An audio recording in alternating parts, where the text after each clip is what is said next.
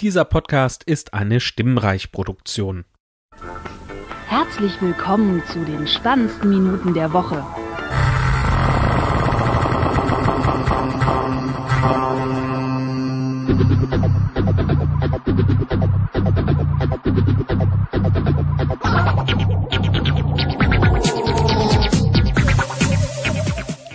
Hallo zur 122 mit dem Erik. Hallo. Und meiner einer. Und ja, der Erik hat sich selber eingeladen. zu sagen. Äh, hat sich nämlich eine Nintendo Switch geholt. Mit Genau. Zelda Breath of the Wild und ja, noch ein paar anderen Spielen oder also was. Nee, erstmal nur das. Okay. War, gab, gab's in so einem Bundle wieder, ne? So gibt's ja immer. Ähm, Äh, nee, im Bande gab's das nicht, aber es Nee? gab halt die Konsole beim Mediamarkt für günstiger und ja, da habe ich dann zugeschlagen. Was hast du da, äh, was war das Angebot? Wie viel? Also ich glaube, es sind 50 günstiger gewesen als der normale Preis. Also Mhm. ich bin quasi mit Switch plus Spiel zum normalen Switch-Preis rausgekommen, wie man Ah ja. normal bezahlen würde. Genau. Ja, aber erstmal nur Zelda, weil das ist ja schon an sich ein großes Spiel und zieht viel Zeit, aber da reden Ja. wir später nochmal drüber. Genau. Ähm, ja, zum Apple-Event oder beziehungsweise Education-Event. Äh, also zum einen findet das in Chicago statt. Und dann wäre es, gäbe es einen Livestream, den es nicht gibt, wäre es um 17 Uhr Ortszeit, weil die ja nochmal eine andere Zeitzone haben. Mhm. Aber es gibt wohl irgendwie nur Aufzeichnungen und äh, also bei mir passt das dann, weil ich könnte eh nicht, eh nicht gucken um die Uhrzeit, weil da schlafe ich noch.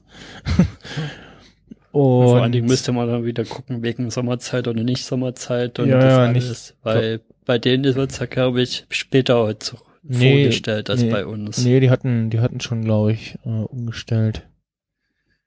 Ähm, Oder ist es so rum, dass die früher als bei uns rumstellen? Ja, ja, ich Das glaub, war das die- eine Mal so, dass ich um eine Stunde verpasst habe, weil, weil da die Zeiten anders waren. ich glaube, die hatten schon umgestellt. Es war irgendein März-Event, äh, was so Mitte, Anfang März war, glaube ich. Und ja, dann gibt's ähm, wohl nur eine Aufzeichnung und ja, äh, gerüchterweise über das Tweet hier äh, twitterte jemand die the URL use it by the Apple Events TV app for Tuesday events event contains the hash for Wildcat. Wildcat was the codename for iPhone OS 3.2 uh, firmware of the original iPad. Na gut, ist jetzt die Frage, ob das ein Hint sein soll oder ob das Hm. eher random da drin ist. Also, Kann das iPad mit Firmware for the original iPad? Kam das mit 3.2? War das nicht, war das nicht schon bei iOS 4?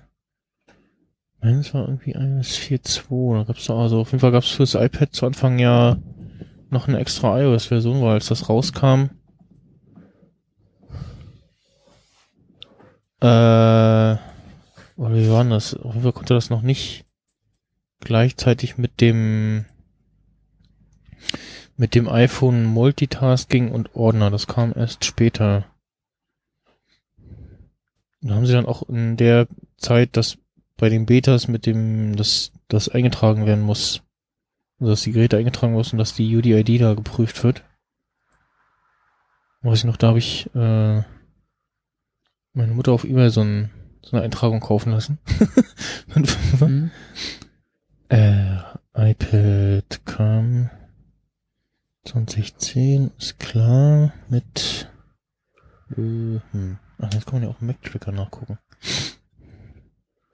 Also was ich mir vorstellen könnte, ist, dass das ähnlich läuft bei dem Nintendo-Event, was jetzt letztens war, wo sie das Labo vorgestellt hatten, Hm. wo davor auch alle ewig spekuliert hatten, da halt eher in der Games-Branche, ja, was sie da jetzt ankündigen und welche Games vielleicht oder was jetzt schon für neue Hardware für die Switch oder wie oder was und dann kam Mhm. halt dieses, ja, Pappkarton-Spielzeug, womit niemand so wirklich gerechnet hatte und ja, ich könnte mir vorstellen, dass sie da jetzt hier auch keine Hardware bringen, sondern irgendwas, womit auch niemand wirklich rechnen konnte. Hm. Irgendwas, was auch so in Richtung Education geht oder so, wo man vielleicht was mit dem iPad spielen kann, programmieren lernen kann und so und Ja, also ich wollte noch mal, noch mal guckt, ja klar kam äh, das iPad mit iOS 3, weil das iOS 4 kam ja erst im Juni 2010. Genau, und dann gab's da irgendwie 4.2 irgendwas, eine Spezialversion für iPads. hm, Da. Ja, äh, wie gesagt, ich warte ja so ein bisschen drauf, da irgendwie ein neues iPad kommt. Was denn da kommt und ja. Welche Hardware das hat, was das kostet.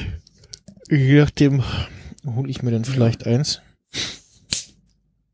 hm, Und aber ja.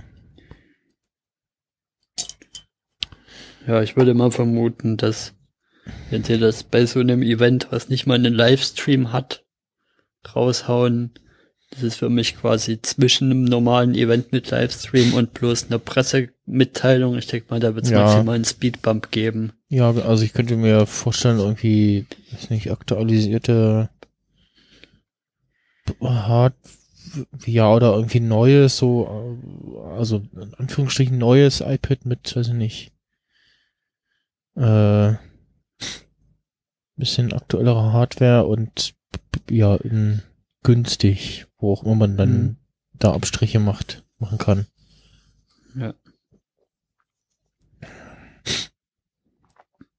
Ich frage mich aber, was mit dem Mini wird. Ja, glaub, ich das auch. Ist tot. Ja. Die Frage, ne, ob da irgendwas kommt. Mac Mini sollte ja auch nochmal irgendwie was kommen dieses Jahr. Mm.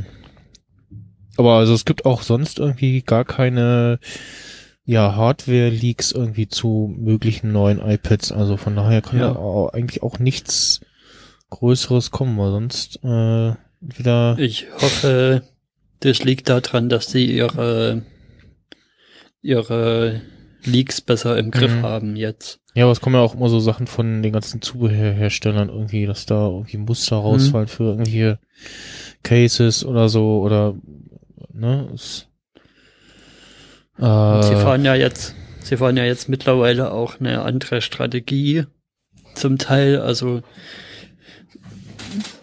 bis vor ein paar Jahren war es ja eher so, dass sie gesagt haben, wer- dass sie, also das haben sie nicht gesagt, aber es kam mir immer so vor, als hätt- hätten sie bloß Sachen vorgestellt, die es halt schon gibt, also die schon fast klar sind, die quasi schon in der Produktion am Anrollen sind. hm, Und da sind sie jetzt ja die letzten Male sind sie ja mit dem mit den Pro Macs, also mit dem Mac Pro und dem iMac Pro haben sie ja jetzt schon eine Preview gegeben, wo das noch gar nicht so weit in der Produktion ist und noch gar nicht alle, wo sie noch gar nicht alle Eckdaten wirklich geben konnten, einfach wahrscheinlich um da vor der Supply Chain was rauszuhauen, bevor da Leaks rausgehen. ja. Ich frage mich auch, ob sie jetzt zur WWDC was zum Mac Pro sagen. Es hieß ja irgendwie was letztes Jahr, dieses Jahr. Also nicht, hieß es, hieß es irgendwie nicht 2017 oder nicht 2018? Was war denn das? Nee, Ähm, letztes Jahr hieß es nicht 2017. okay. Aber sie ist auch nicht, Kommt 2018. also sie haben auch nicht gesagt, 2018 Genau, genau. kommt's. Ja. Ich bin ja gespannt auf das SE2. Ja. Ich habe auch, also beim Apfelfunk meinten sie auch so, ja, wenn das auch so Full-Front-Display bekommt und alles, dann ähm, mit und mit mit Face ID, das scheint ja doch irgendwie noch so ein Kostending zu sein, gerade mit dem äh, diesem Display. Ja, deswegen kann ich mir das eigentlich nicht so richtig vorstellen. Genau, und meinten dann, die dass Bilder, die das, da rumgingen, sahen ja auch sehr, ja, CGI Mockup-mäßig Ja, aus. ja, genau. Ähm, da meinten sie auch, das würde ja dann eher nicht so reinpassen. Äh, Ja. Weil das ja eher doch bisher so das, das Budget-Phone ist. Wobei wissen wir ja nicht, ob Apple damit wirklich das Budget-Phone machen will oder Ja. ob Apple das bloß so günstig hat, weil es gerade günstig passt und es eigentlich das kleine Phone ist. Ja, genau. Also ob das eher so, so, ja, das kostet halt so, so günstig so, das, ähm, Wobei ich hätte es schon gerne weiter als Budget-Phone. ja, Also, was ich als Gerücht, als einziges so ein bisschen cool fand, war das mit der Glasrückseite. Mhm. Also, wenn sie für wirklich den die Wireless Form, Charger, ja. Wenn sie wirklich die Form beibehalten würden, wie es hat, und eine Glasrückseite, dann ist es ja quasi fast, fast das Vierer-Design quasi in Fünfergröße. Und das, ich bin ja sehr ein Fan von dem Vierer-Design. Ja, muss auch sagen, dass mir das, äh, also so das Vierer und F- F- Fünfer Schrägstrich SE Design so am ehesten gefallen hat. Irgendwie fand ich jetzt auch das Achter vom Design her hat mir noch mal mehr gefallen als das als das Sechser, obwohl es ja jetzt nicht so anders ist, aber es liegt halt unter anderem an der Kameralinse, die irgendwie ja dadurch, dass sie größer ist, schöner aussieht. Das sieht nicht so komisch aus wie beim Sechser und halt dieses ja mit dem schwarzen Rahmen und alles. Ähm, ja, Ich mag einfach diese klare, vor der Rückseite Glas und außenrum Stahloptik vom Vierer. Wenn sie das wieder zurückbringen beim SE2, habe ich das, ist das gekauft, egal was sie dann im Herbst bringen.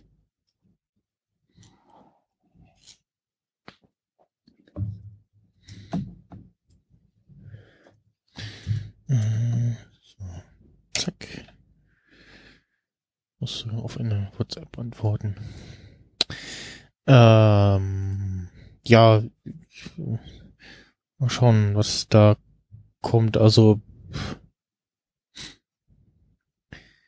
hm, ich überlege gerade, also SE, iPhone SE Neu- Neuigkeiten.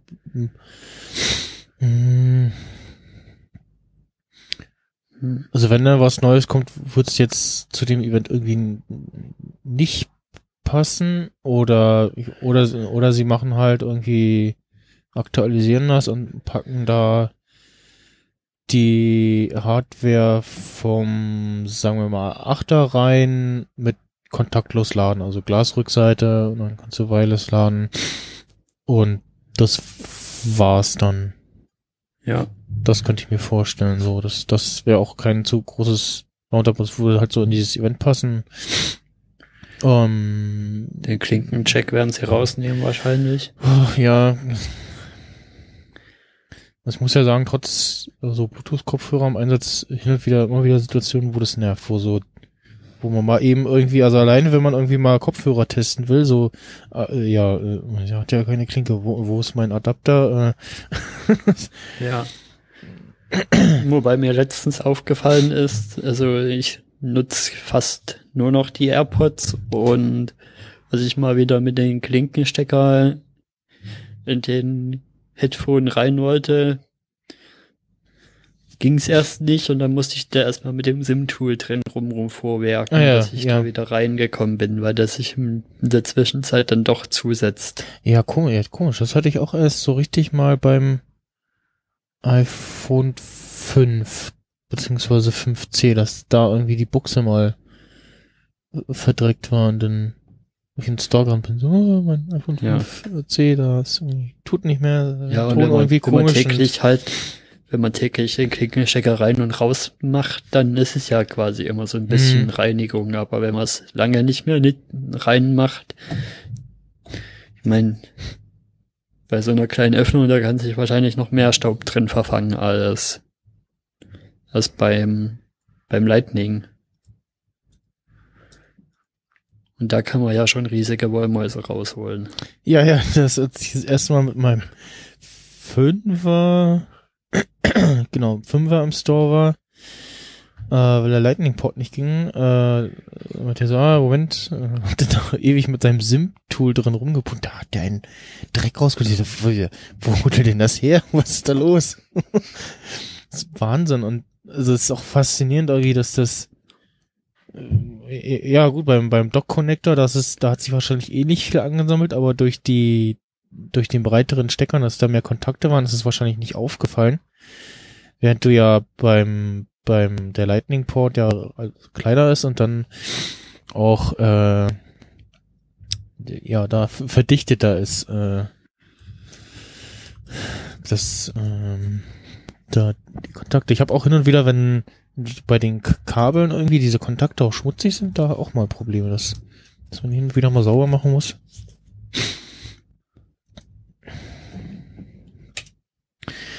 Ähm, ja gut. Ich habe äh, neulich beim beim Aufräumen und Kabel sortieren habe ich ein, noch ein äh, Dock Connector Kabel gefunden. hm. Und ich habe auch noch ein von Logitech so ein so einen kleinen Bluetooth, ich kann hier so einen kleinen Lautsprecher, äh, der Dock Connector hat. Ja. Den man noch so so ganz klassisch mit so entweder äh, Netzteil oder Batterien betreiben kann.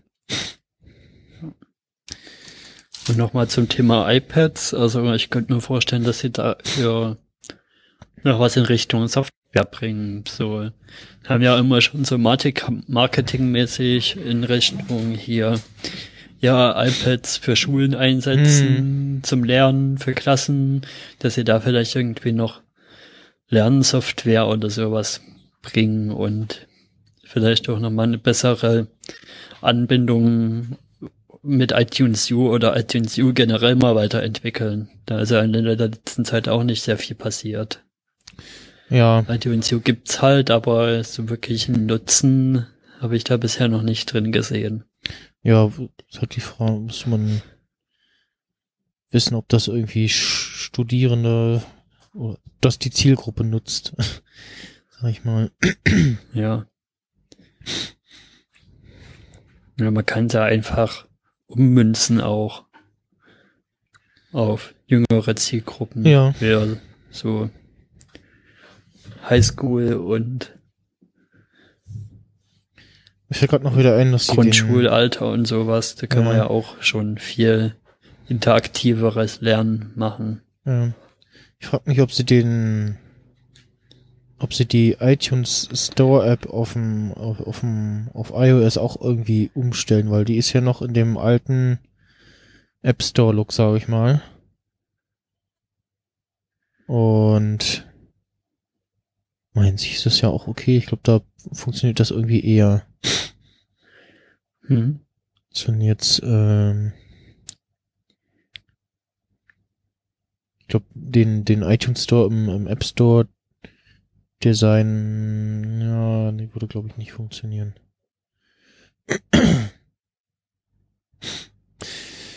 Tja, äh, wir wissen mehr am Dienstag, äh, wenn wir dann irgendwann hoffentlich zeitnah äh, die Aufzeichnung gucken. ja. Beziehungsweise wahrscheinlich schon von den eingeladenen Journalisten äh, die ganzen News bekommen haben. Und ja, je nachdem wird man dann auch sehen, äh, wenn dann der der äh, Apple Online Store wieder traditionell offline geht. Und sich auch immer fragt, so ist das, äh, muss das so oder ist das einfach nur so, so just for fun so und so, hey, so. Ja, wenn so. der offline geht, dann wäre das für mich ein Zeichen, dass Hardware doch, dass doch irgendeine Hardware kommt. Ja.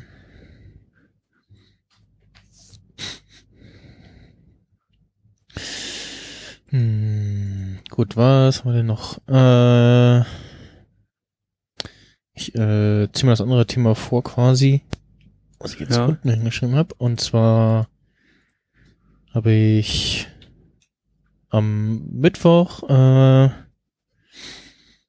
im UCI Gruppis Passagen Pas äh, Pacific Rim Uprising gesehen. Die Fortsetzung vom ersten. Und das war so ein kleines ja, Pre -Pre Preview-Event, äh, also so quasi gibt's öfter ähm, Tag vorher schon die erste Vorstellung in den Kinos. Es gab mhm. äh, es, im Kino nebenan muss irgendwas anderes gelaufen sein. Genau, ich wollte mal gucken, weil da gab's am Eingang äh, irgendwie Prosecco oder so oder irgendwie Sekt oder irgendwie sowas. Und für uns gab's äh, Star Wars Becher. Mit Süßigkeiten drinne. Hm. Na, das war dann bestimmt wieder, das war bestimmt so ein so ein Filmabendaktion, sowas wie Ladies Night oder sowas. Ja. Machen ja Kinos oder gerne mal. Ist da der Aitonia angelaufen? Das könnte sein. Weiß nicht, ob das passt, aber das kann ich mir vorstellen. Und ja, bin schon also die ersten Teaser und Trailer dachte ich so, oh geil, äh, da kommt jetzt endlich der zweite Teil und ähm, nachdem ich äh, also, also die ersten Teaser und Trailer immer mal wieder gesehen habe ähm, und dann auch von der Weile die Second Unit Folge über Pacific Rim gehört habe, war ich so milde gehypt auf den Film, also so vorsichtig optimistisch gestimmt und ähm, ja, hab so damit gerechnet, dass er so, mh, hm, ja, gut wird, aber so noch, ist schon eher so in die Richtung so nett. Äh, nett ist ja die kleine Schwester von Scheiße. Äh, ich sehe auch gerade bei IMDb hat er aktuell bei äh, 6416 Bewertungen auch nur 6,0. Was ich verstehen kann. Also er ist halt äh, wenn man den ersten gesehen hat und jetzt wirklich nochmal eine, eine genaue Fortsetzung erwartet, dann wird man wahrscheinlich eher enttäuscht. Das liegt aber auch daran, glaube ich, dass äh, der Dingens hier äh, diesmal gar nicht Regie führt. Äh, wie heißt er? Den ersten. War das der Tel Toro, der den ersten gemacht hat? Ich glaube, Moment. Guillermo del Toro? Äh, nee, ja, genau. Guillermo del Toro den, äh, war Regie äh, im ersten. Ja. Ich glaube, diesmal war er nur Produzent. Hm. Ja, nee, diesmal hat er ja auch keine Zeit gehabt. Er hat ja diesen anderen Film gemacht. Ja, genau. diesen, äh, diesen Aquatic Sexfilm. Mhm. Und also man hätte glaube man kann es sich ja schon irgendwie zusammenreimen, dass äh, wenn man sich so die die Essen Trailer anschaut, dass es dann schon nochmal in eine andere Richtung geht, aber ähm, also ja, das hat Christopher letztens auch nochmal hat Christopher letztens auch gemeint, dass dass der Regisseur wohl gesagt hatte, ja, es soll in eine andere Richtung gehen als der erste mhm. Film. Ja, und ansonsten also von der Übersetzung her hat mir das gefallen, John Boyega wieder äh, um, Ui. in einer, ja, nach Star Wars jetzt äh, in seiner äh, zweiten größeren Rolle. Äh, Scott Eastwood, wo ich auch mal gucken muss, woher, woher ich den kenne. Es gab auch äh, wieder hier bei dem Film ein paar Szenen, die es nur im Trailer gab. Also so diese, diese Szene, wo äh, die Figur von Scott Eastwood im so in Zeitlupe im Rhythmus zur Musik schießt so. Die Szene, die fehlt ja irgendwie im Film. Ähm, ich habe mich auch so immer gefragt, so warum sollte der außerhalb seines äh, ja, warum sollte er mit einer Waffe rumlaufen und schießen? Also es macht irgendwie ja. nicht, nicht so viel Sinn. Ähm, Woher kennt man den denn? Ah, Suicide Squad, äh, Fast and Furious. Äh, 2017. Äh, äh, Overdrive. Hm, ja, so verschiedene Sachen, okay. Aber ich wüsste jetzt auch nichts, wo Chicago Fire, Herz aus Stahl. Herz aus Stahl hattet ihr auch mal drüber gesprochen, ne? Kann das sein? Fury? Ist so, Herz aus Stahl? Äh, oder? Äh, Kriegs mir jetzt gerade nix. Kriegsfilm. Nee, ich, Deu nee. Über den Deutschen Krieg. Hm, okay, nee, dann verwechsel ich da was.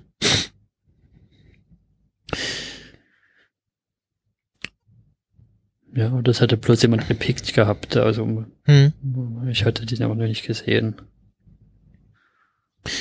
Ja, Ben, nee, Baron Gorman, äh, auch wieder dabei, den mag ich ja auch sehr. Äh, Herman Gottlieb hat er hier gespielt. Äh, den fand ich als Striver in The Dark Knight schon ganz cool, beziehungsweise ähm, halt hauptsächlich als Owen Harper in Torchwood. Und auch hier so, so, so eine passende Rolle, fand ich. Also es, ähm, passt ganz gut. Ja, die Story war jetzt nicht das große Ding, so, so irgendwann fasst man sich so an den Kopf und denkt so, ach, ja, was habt, was habt ihr denn da wieder gemacht? Und dann kommt so der, der Reveal des Films und so, ach, ja, natürlich, äh, ist ja, liegt ja auf der Hand so, äh, es geht halt weiter auch, um, oder diese, diese, diese Drift-Sache, dass eben äh, da zwei Leute äh, in so ein äh, in so eine Maschine steigen und ihre, äh, ja, sich miteinander verbinden und so einen Drift halt machen, das spielt halt hier auch wieder die Rolle, vor allem, dass ja im letzten Film das auch gemacht wurde mit einem Kaiju-Gehirn. Und ähm, ansonsten spielt das Ganze zehn Jahre nach dem, nach dem letzten Film. Und ja, man hat dann äh, tatsächlich auch es geschafft, den äh, den Breach zu schließen und es gab auch seitdem keine Angriffe mehr und die, ja, dieses ganze äh, was man bis dahin aufgefahren hatte, so als Verteidigung und so, wurde so ein bisschen runtergefahren. Es werden aber irgendwie trotzdem noch Jäger ausgebildet. Und Leute äh, rennen irgendwie rum und klauen und verkaufen Teile von Jagdmaschinen oder bauen sich selber welche zusammen. Ähm, das spielt hier auch eine Rolle und Ja. ja, ähm, wieder, also auch gutes Action-Spektakel wieder. Ähm, was Christian auch bei der Second Unit gesagt hatte, so diese eine Szene im ersten Film, wo äh, die Läufer so angelau angerannt kommt und dann so einen Sprung quasi über die Kamera macht und die Kamera so den, den Blickwinkel mitzieht quasi. Äh, solche Szenen gab's auch so ähnlich, aber nicht ganz so beeindruckend. Ähm und ja, natürlich wieder ein, ein, ein ganz großes Monster, was bekämpft werden musste. Und äh,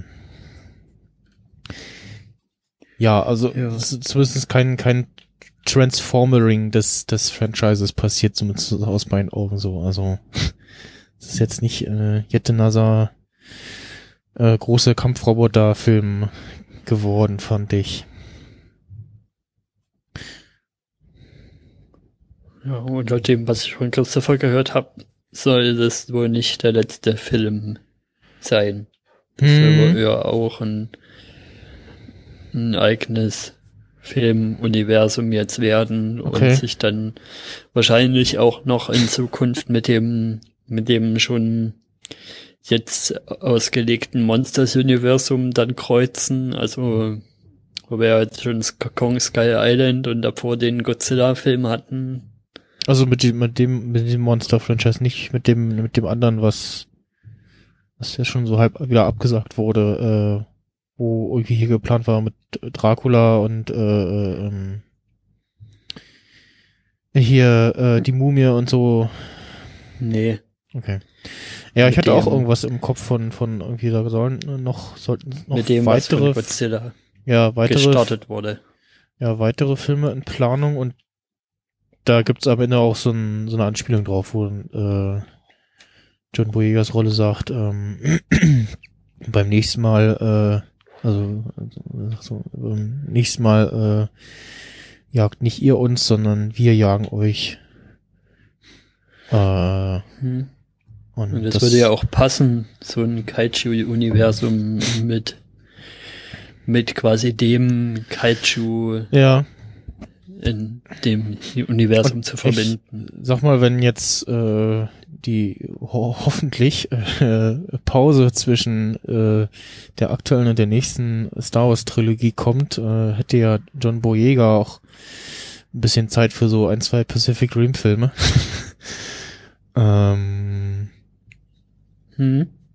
und ja.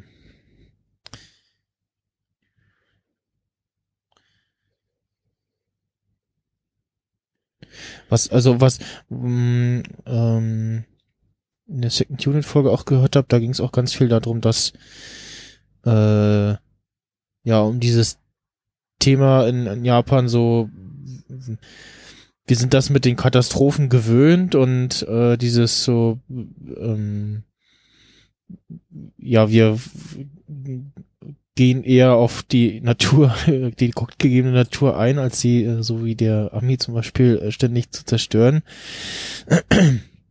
ähm, das und auch dieses, dass äh, das Pacific Rim, bei Pacific Rim diese Jäger und alles, dass das mh, nicht jetzt so streng militärisch ist, zwar schon irgendwie so Rangordnung hat, aber die heißen ja irgendwie alle Ranger und so. Ähm, also jetzt nicht so typisch äh, so ein ja US-Streitkräftefilm ist quasi. Hm, Das zieht sich ja auch so ein bisschen Ja. weiter durch. Ähm, Ja. nee, das war so, was ich so spoilerfrei äh, zu dem Film sagen kann.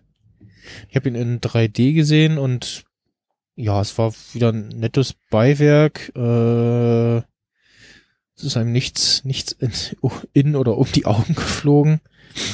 Hm, Ich habe jetzt, ich, hab, äh, ich hatte die andere Brille dabei, aber ich habe nicht den, den Test gemacht, ob man das jetzt irgendwie merkt, wenn man den äh, in 2D gucken würde. Es gab wieder so paar Stellen, also an sich war das 3D okay, und, und es gab auch wieder ein paar so unscharfe Stellen, die komisch waren. Also ich, ich dachte so, was irgendwie, warum ist das jetzt so merkwürdig unscharf oder doppelt das Bild? Ja. Ja, dieses 3D hat einfach gewisse Logiksachen, die, die vom klassischen Film her und Bildgebungstechnik kommen, die im 3D halt nicht mehr Sinn ergeben. Also wenn du da zum Beispiel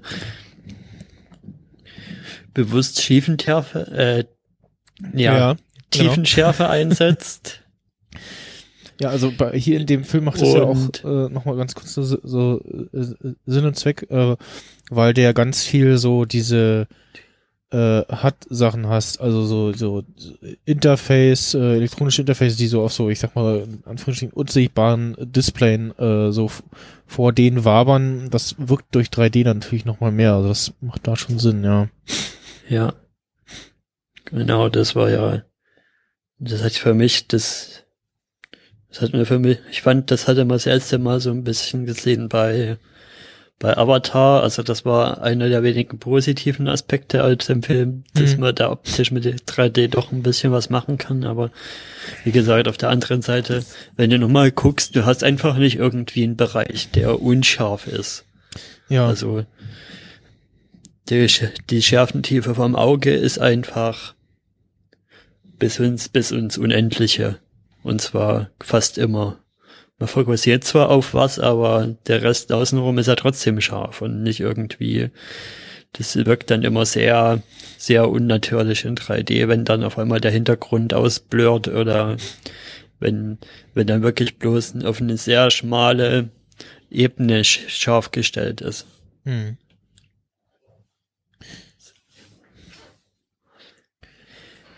Äh, ja, also ich bin gespannt, ob 3D jetzt noch äh, irgendwann den Sprung macht auf äh, geht auch ohne Brille.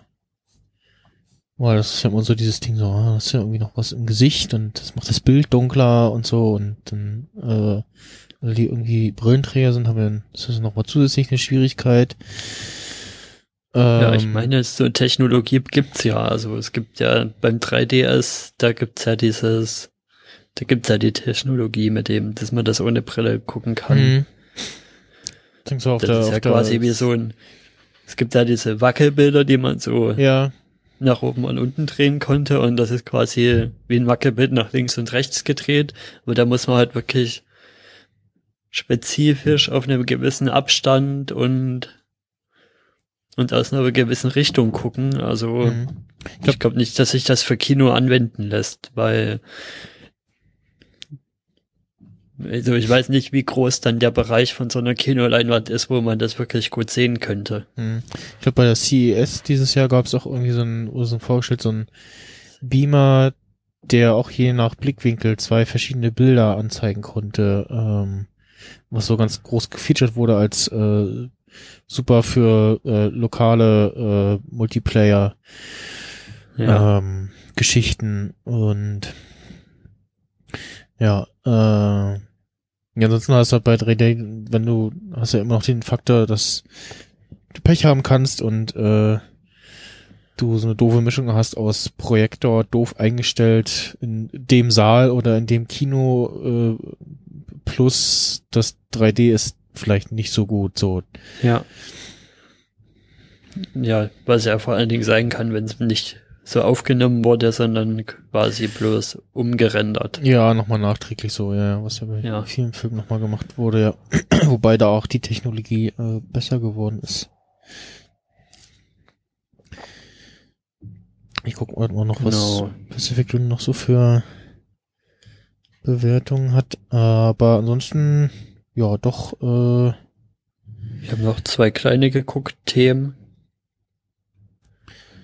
Also Jessica Jones, hast du sicherlich jetzt mittlerweile auch zu Ende geguckt? äh, nee, noch nicht, äh, nicht zugekommen. Ich hänge irgendwo in Folge 8 oder Ja. 9.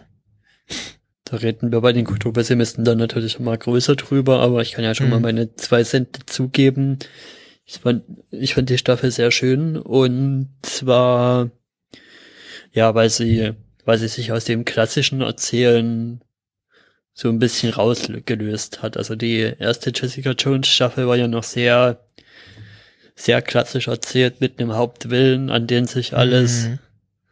aufgebaut hat und quasi es ging um dieses Jessica Kilgrave Ding die ganze erste Staffel und in der zweiten Staffel hat man mehr ja ich würde mal sagen zwischen persönliche Beziehungen die da die da im Fokus stehen und es wird mehr, so mehr oder weniger gezeigt es gibt halt nicht wirklich schwarz und weiß also es gibt halt wirklich nur Grautöne und ja, selbst, selbst die Figuren, die am Anfang vielleicht als, ja, der böse, verrückte Wissenschaftler, der da jetzt die Fäden im Hintergrund zieht.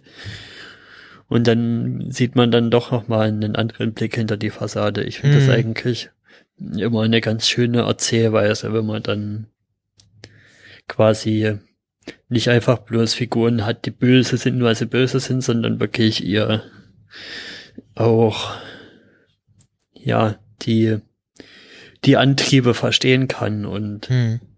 Ihre, Warum Berech ihre Berechtigung haben sich quasi, gewisse ja. Entscheidungen getroffen wurden und das ich würde sagen, das kann man kann, man kann jede Entscheidung jeder Figur nachvollziehen und es liegt halt dann beim Zuschauer zu entscheiden, ja, hätte ich das auch so gemacht oder hätte ich mich da anders, anders entschieden? Finde ich das jetzt gut oder finde ich das unter den gegebenen Umständen vielleicht zu kritisieren und für welche Seite entscheide ich mich jetzt? Ja. Wie findest du das, dass das so, ja, eigentlich losgelöst ist von, von den anderen Serien und der Hintergrundgeschichte? Es, also man kann das komplett gucken, man kann auch die zweite Staffel gucken, ohne äh, eine von den anderen Serien geguckt zu haben. Also, die, also bei den Serien selbst war ja die Verknüpfung jetzt nicht so tief, aber man könnte jetzt denken, okay, ich muss irgendwie vielleicht Defenders gesehen haben, um zu verstehen, was bei Jessica Jones Staffel 2 passiert, aber es ist ja, gar nicht. Also es Ja, ich finde das gut, dass ihr das so gemacht habt. Ja, finde ich auch. Also es, ich, ich finde auch bei den anderen jetzt äh, Luke Cage, ähm, Iron Fist und Daredevil, da da passt das irgendwie, dass das so alles äh, auf, so einer, auf so einer gemeinsamen Hintergrundebene irgendwie steht. Ähm, dass Jessica Jones da halt aus ja, Gründen irgendwie dann da erstmal nicht reinspielt, sondern Ja. das, das Das eigene passt Ding aber auch fährt. voll zu ihrer, passt aber auch voll zu ihrer Figur, Mhm. wie sie, wie sie angelegt ist und wie ihre Einstellung zur Welt ist, weil sie ist ja schon so der Lone Wolf in der Gruppe. Ja, genau. Ja. Und für Leute, die die anderen Serien geschaut haben, ist ja auch der ein oder andere Cameo dabei, Ja, genau. Ja. wo ich eher so ein bisschen kritisch davor bin, ist jetzt das mit dem Luke Cage, dass da dieser dusselige Danny Rand mit drin rumspringen soll. Da kommt ja die zweite Staffel weiß ich jetzt im nicht, Juni, was ne? das soll. Ja. Na, Mal schauen. Ich bin, ich bin ja gespannt, ob sie bei Iron Fist irgendwie die, die Kritik gehört haben und darauf reagieren. Also ich bin ja da nicht, nicht jetzt so der große Kritiker gewesen bei Iron Fist, aber irgendwie so richtig gefallen hat's mir auch nicht. Es war so, so, Ja. hm, ja, Schulnote so ah, irgendwo Das war im besten Fall meh.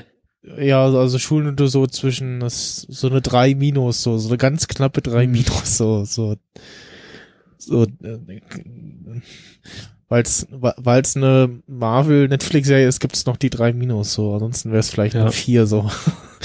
Ähm, Ja, ich glaube schon, dass sie da auf die Kritik hören und hat man ja auch bei den Defenders zum Teil, finde ich, schon gemerkt, dass sie da ja, auch sehr selbstironisch unterwegs dass, waren. dass er immer so ein bisschen, äh, was auch, äh, auch verbal äh, auf den Deckel bekommen hat. Ja. Genau. Und dann bin ich jetzt gerade noch dabei, also ich habe noch eine Folge vor mir, aber bin ich jetzt auch mal dabei, Rick and Morty endlich Staffel 3 zu gucken. Ja.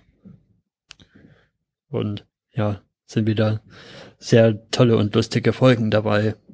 Was ich ein bisschen schaden finde, ist, dass sie kein Interdimensional Cable Teil 3 gemacht haben, sondern aber dafür haben sie das mit was anderem Lustigen ersetzt. Mhm. Da geht, da geht, der, das ist dann auch so ein bisschen so eine Clipshow, aber der, der Eintrittswinkel ist dann so ein bisschen, Rick hat halt immer mal wieder Mortys Erinnerungen gelöscht an, an Sachen, die Morty sich nicht erinnern wollte, wenn irgendwas Schlimmes passiert ist und hat da so Reagenzgläser mit den ganzen Erinnerungen drin und dann werden dann halt verschiedene lustige Erinnerungen gezeigt. Mhm. Ja. Und Evil Morty kommt wieder. Okay. Aber ich glaube, das ist ein Spoiler. Ähm, was ich gerade noch, noch einfiel, was ich auch noch gesehen habe, äh, war DuckTales, die neue Serie, die erste Staffel. Und ich hatte ja damals beim Teaser äh, bei euch kommentiert, dass mir der Look noch nicht so richtig gefällt, dass es irgendwie zu, ich fand irgendwie, es sah irgendwie komisch aus. Ähm, und muss sagen, inzwischen sagen, man gewöhnt sich so ein bisschen daran und das, das neue DuckTales, die, das, das fühlt sich irgendwie so an, als spielt das so ein bisschen so nach dem, nach dem alten DuckTales. Also irgendwie sind die gefühlt äh, gerade äh, die Neffen äh, so, so ein bisschen älter auch äh, so vom vom Stil her, also vom, von der Größe her, von der Darstellung, äh, wie sie sich benehmen, dann äh, was natürlich auch auffällt, ist so, dass die Moderne hier auch Einzug hält äh, in der Serie, so mit äh, bestimmten Sachen, äh, so Smartphone und Co.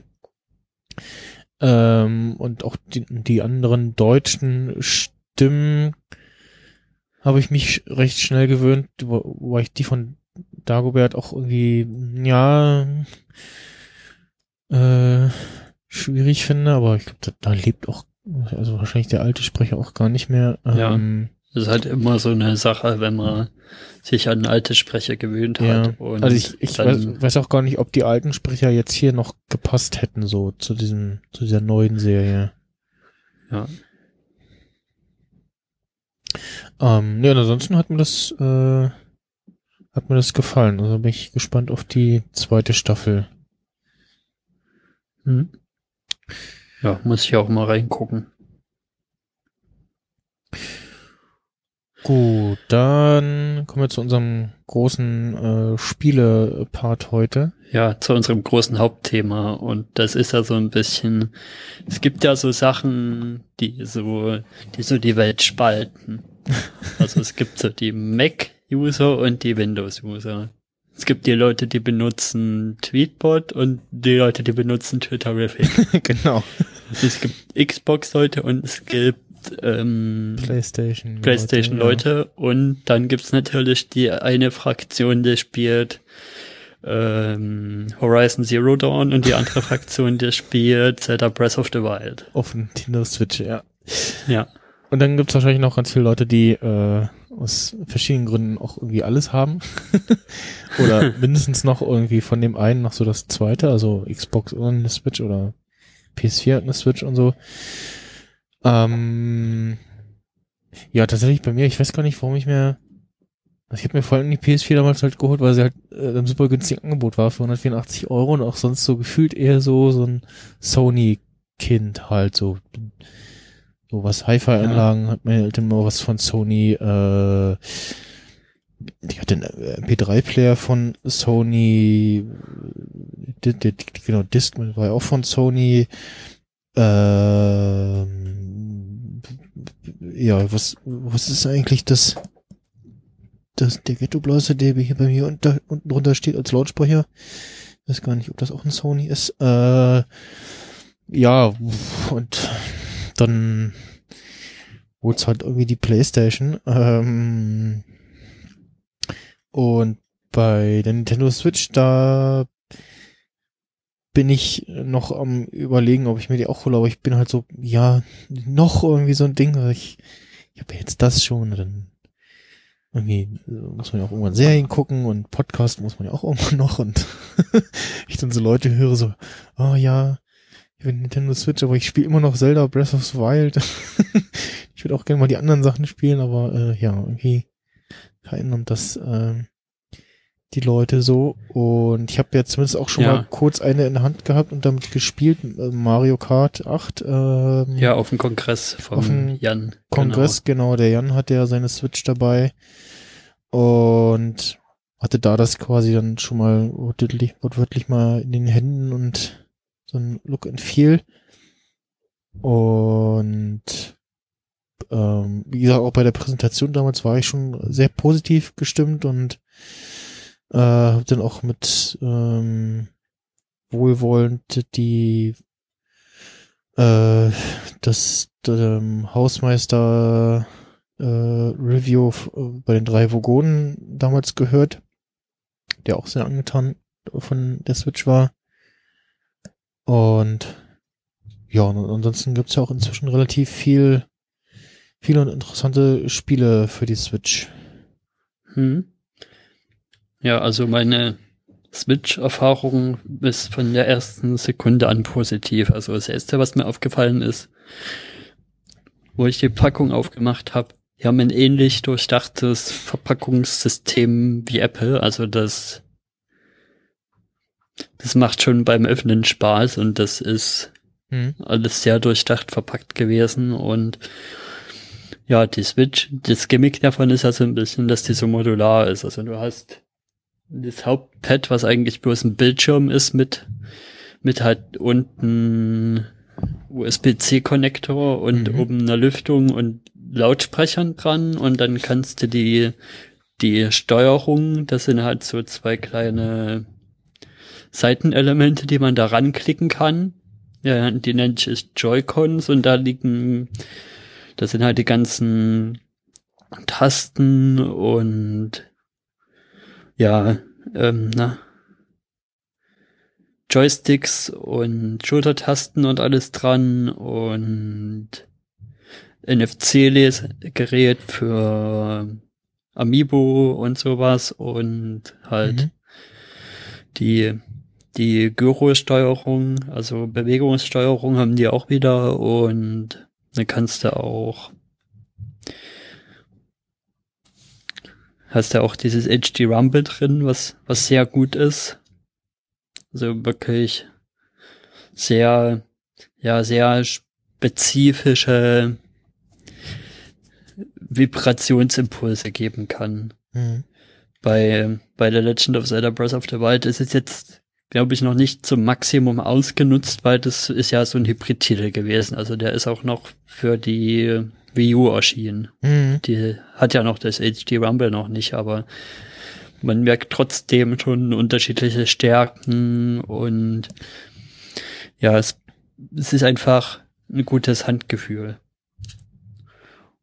Und ja, dann gibt's noch den Joy-Con Grip dazu, wo man die so reinklicken kann und dann hat man so einen Controller in der Hand und der liegt auch gut in der Hand. Ich habe erst gedacht, naja, was, was soll das sein? Also ist es damit wirklich gut zu spielen? Und ja, das ist es. Und dann gibt's auch noch mal so zwei kleine, einfach bloß ganz dünne wie wie Schienen, wo, die man da noch ranmachen kann an die Joy-Cons, damit man die einzeln spielen kann, mit so einem, mit so einem Band halt dran. Mhm. Wahrscheinlich, damit man dann so, so Sportspiele machen kann. Ich denke mal, da wird auch noch was kommen, wie bei der Wii halt damals, dass man so Tennis und sowas machen kann. Und ich erinnere mich dass an, einem da die Dinger nicht aus der Hand fliegen, sind da halt so ja, ich, Bänder dran. ich erinnere mich an Videos, wo Leute ihre V-Mode in Fernseher schmeißen und den Fernseher auch kaputt schmeißen. Ja. Ja, bei der Wiimote waren ja die Bänder, musste man die noch dazu kaufen. Aber hier bei der, bei der Nintendo Switch ist das direkt im Grundpaket mit drin. Mhm. Das finde ich sehr cool.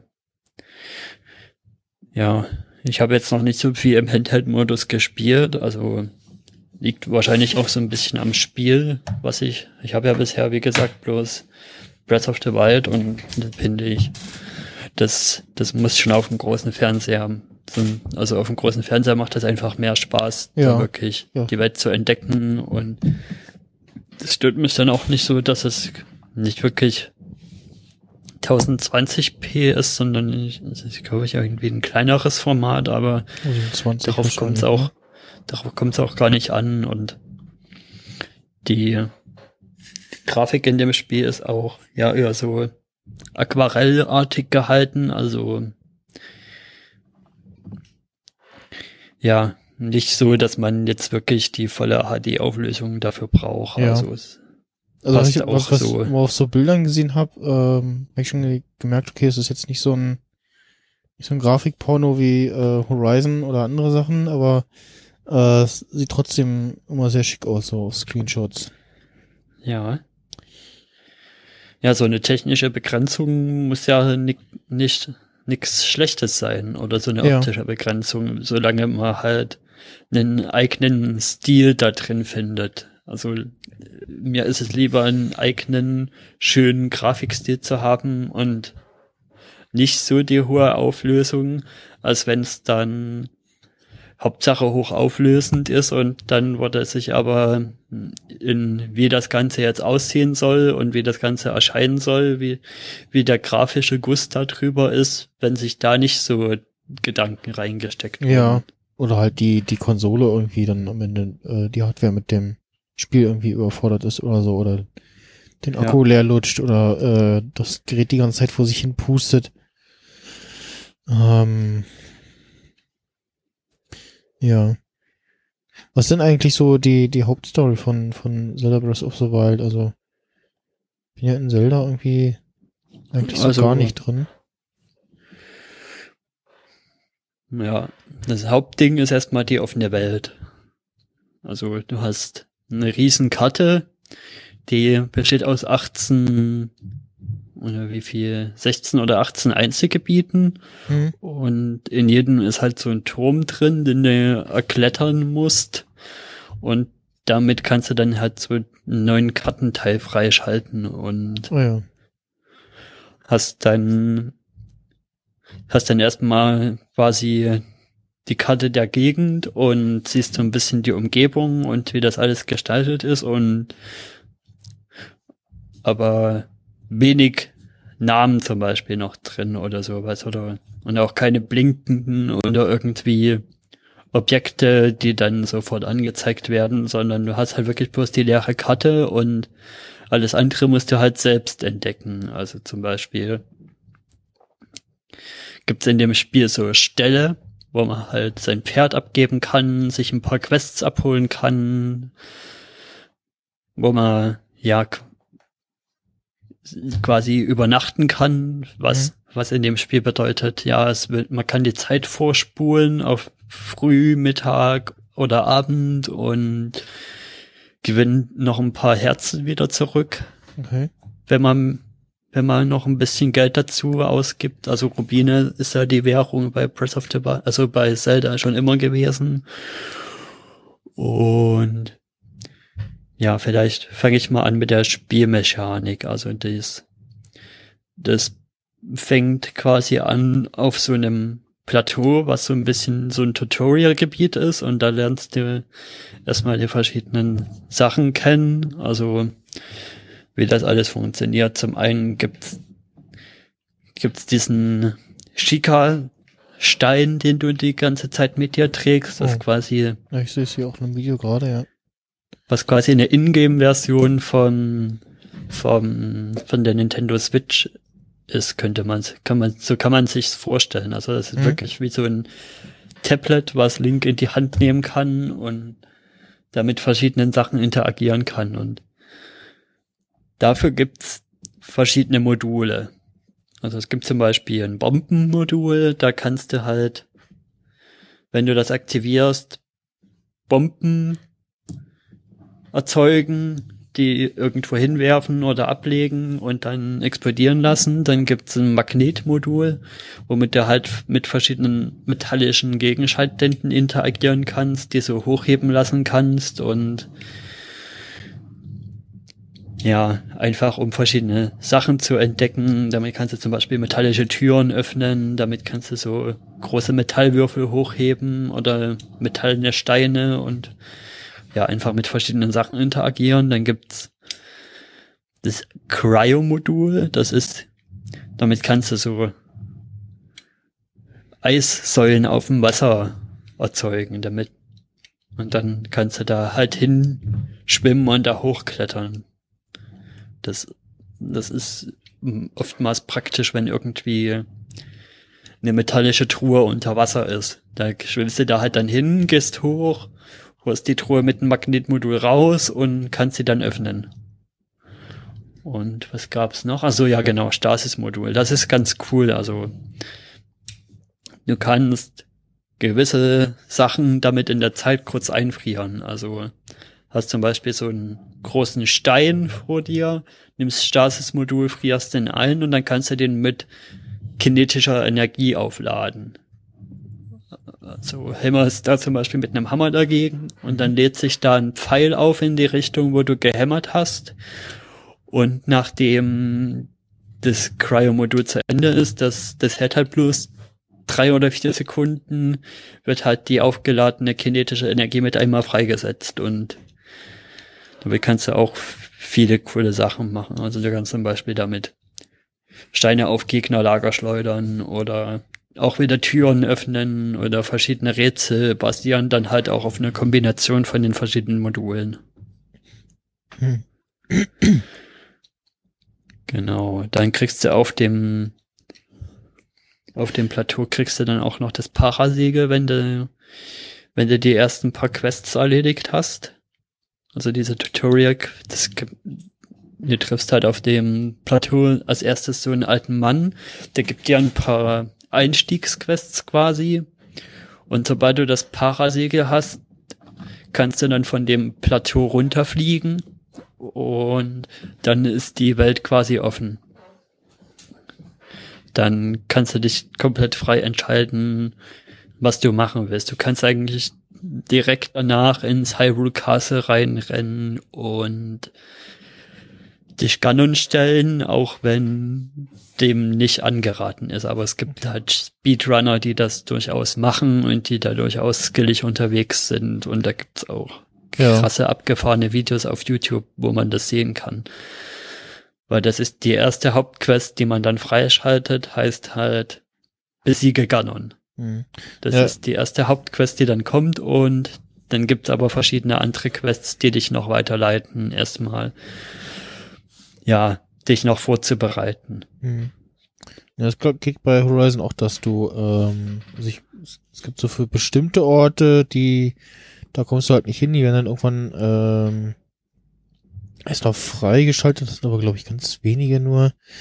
Ansonsten könntest du, glaube ich, auch ganz zu Anfang schon quer über die Karte halt äh, ziehen. Es wird dann halt nur schwierig, wenn du gerade, ja, wenn du komplett von Null anfängst, dass du halt äh, Schwierigkeiten hast mit den Ja. Viechern, aber ich glaube, äh, mit der richtigen Strategie kannst du dann auch, äh, selbst könntest du quasi, wenn du anfängst, äh, auch so einen gro- großen Donnerkiefer ähm, erlegen. Also ich habe jetzt nebenbei noch mal so ein bisschen Video geguckt und ähm, das, äh, also die Grafik sieht schon echt nicht gut Mhm. aus, äh, äh, ja, echt nicht schlecht aus. Es hat halt äh, entsprechend der Hardware nicht, ist jetzt nicht so filigran und detailreich. Äh, ähm, aber ansonsten, ja, der schön stilistisch gehalten, so das finde ich. Ja. Ähm, hat so einen schönen eigenen Aber wie Stil. ist das bei Horizon Zero Dawn? Weißt du dann auch schon relativ am Anfang, was das Endgame sein wird? Weil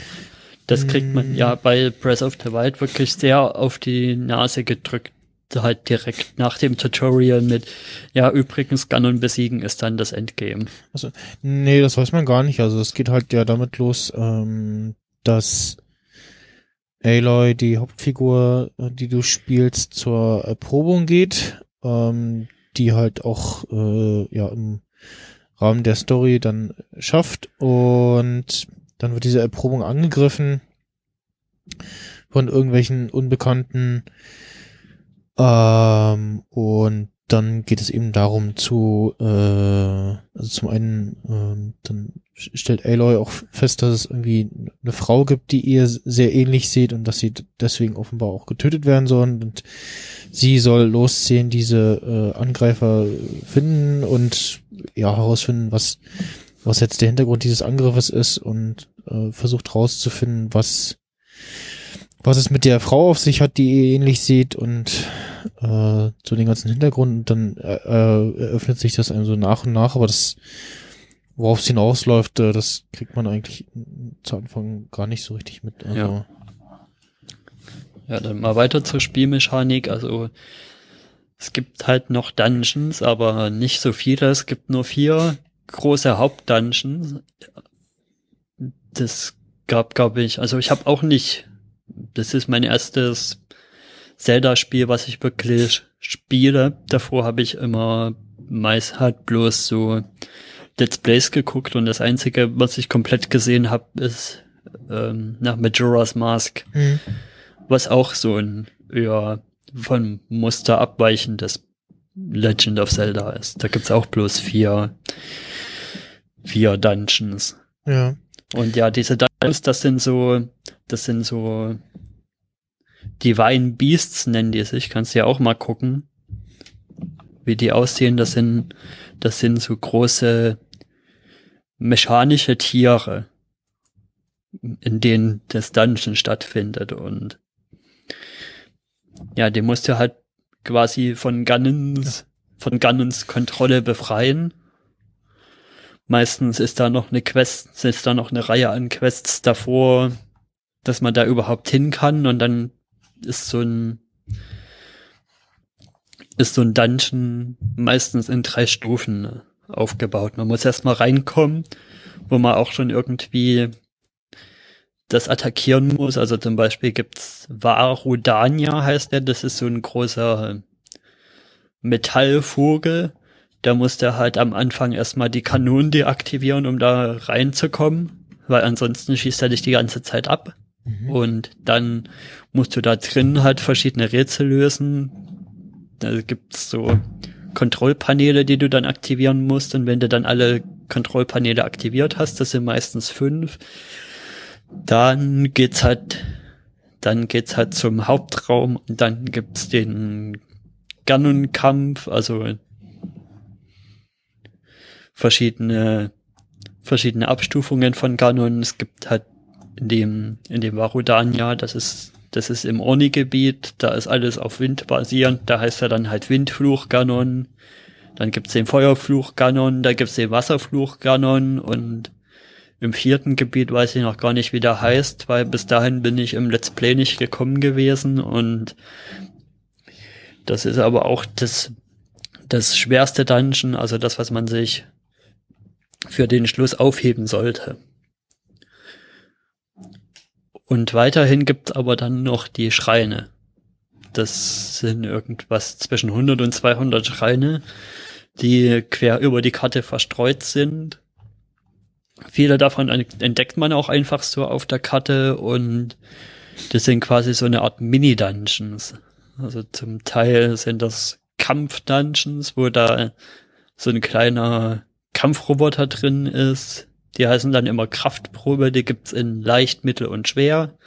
Und wenn du den halt besiegt hast, hast du das Dungeon geschafft und dann gibt's die Belohnungstruhe und und noch so ein so ein Mal der Bewährung. Für jedes Schrein gibt's so ein Mal der Bewährung und dafür kannst du dir dann für die Male der Bewährung kannst du dir entweder immer Herzen eintauschen, wenn du vier davon hast, oder oder mehr Ausdauer. Mhm.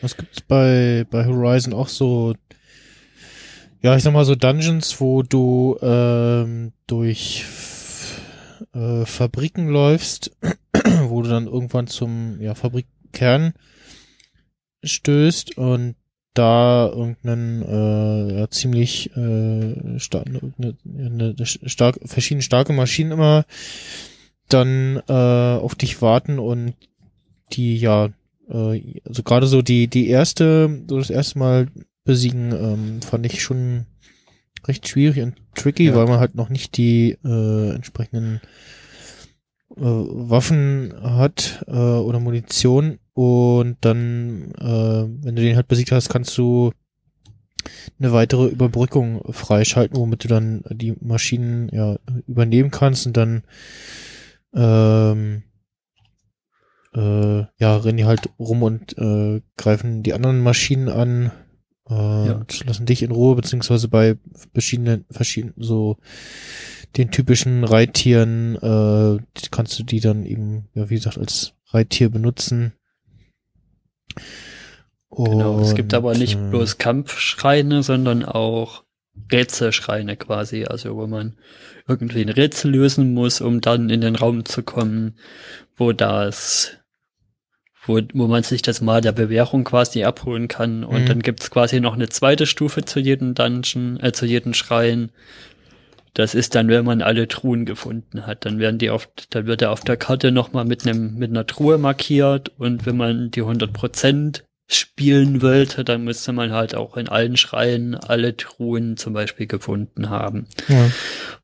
Und ja, die Rätselschreine sind manchmal ganz lustig, manchmal ganz, also ich finde sie zum großen Teil ganz, ganz interessant aufgebaut und hat so ein bisschen was zum Rätseln und wie man dann auf den Dreh dahinter gekommen ist, wie die Mechanik in dem Schrein funktioniert, das macht dann immer, immer Spaß und hm. manche sind, manche sind einfach frustrierend. Also es gibt zum Beispiel so einen Schrein, da hast du so ein, so ein Murmelrätsel, in, also so ein, so ein Labyrinth, wo so eine Murmel drin ist und die musst du hm. halt zu einem Ziel bringen und das ist bewegungsgesteuert und das ist ein Krampf mit der Bewegungssteuerung, okay. das zu machen. Ja. Und dann gibt's noch eine dritte Art von Schreinen, das sind Belohnungsschreine. Die finde ich ein bisschen langweilig, weil man die zum Teil auch schon finden kann, bevor man die Quests dazu ge gekriegt hat. Und ja, da, da, da ist halt wirklich bloß eine Truhe und das Mal der Bewährung drin und mehr ist da nicht zu machen. Und ja, bei manchen Quests tauchen die erst auf, wenn man die erledigt hat, aber es gibt halt so Quests auch, ja, da in den Bergen, da sind so drei Tannen, die bilden eine Linie und am Ende von der Linie ist ein Schatz und der Schatz ist halt dann der Schrein. Und ja, das ist halt dann halt wirklich bloß so ein komischer Belohnungsschrein. Und Ja, den kann man aber halt quasi auch schon finden, bevor man den Hinweis gekriegt hat mit den, mit den drei Tannen, was es Hm. für mich ein bisschen sinnlos macht. Okay.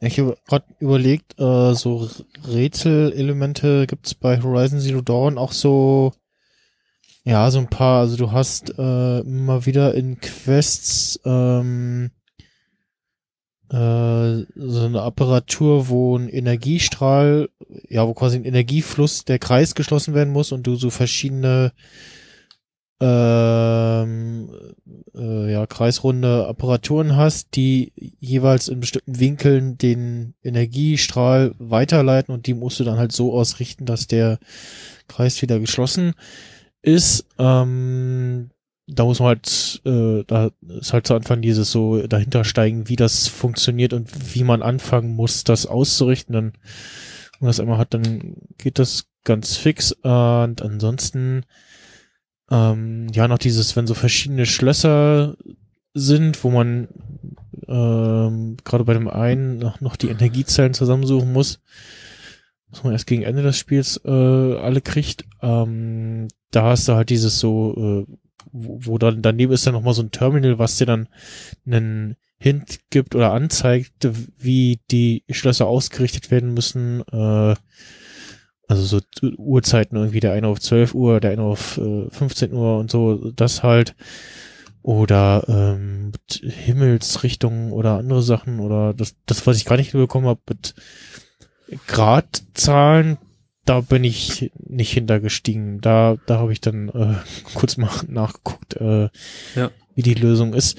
Und ansonsten gibt's äh, die Sammelobjekte, die es gibt. Ähm, da kann man Karten für kaufen bei den Händlern und dann ist auf der Karte der grobe Ort markiert. Also manchmal ist es so, ähm, also setzt du irgendwie eine Markierung, so da will ich hin und dann äh, siehst du, da ist ein Fähnchen, da laufe ich hin und manchmal ist es relativ genau, in den meisten Fällen ist es irgendwie so daneben, bei denen es gibt so metallische Blüten, die oftmals noch umgeben sind von so einem Blumenkreis oder Dreieck. Ähm, die sieht man dann halt dadurch.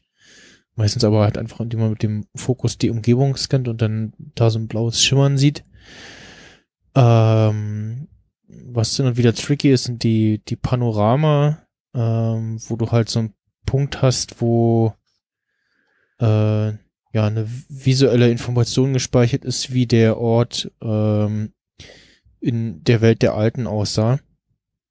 Und dann gibt es so ein, zwei Punkte, wo du hochklettern musst und erstmal die Punkte finden musst, wo Aloy äh, hochklettern kann. Es gibt immer so Fixpunkte, wo äh, Aloy sozusagen an irgendwelchen hervorstehenden äh, Steinen oder Klippen oder Kanten hochklettern kann, während, so ich das jetzt bei Zelda gesehen habe, der relativ frei irgendwie an Ja, bei, Wänden hochklettern bei kann. Breath of the Wild kann man überall hochklettern.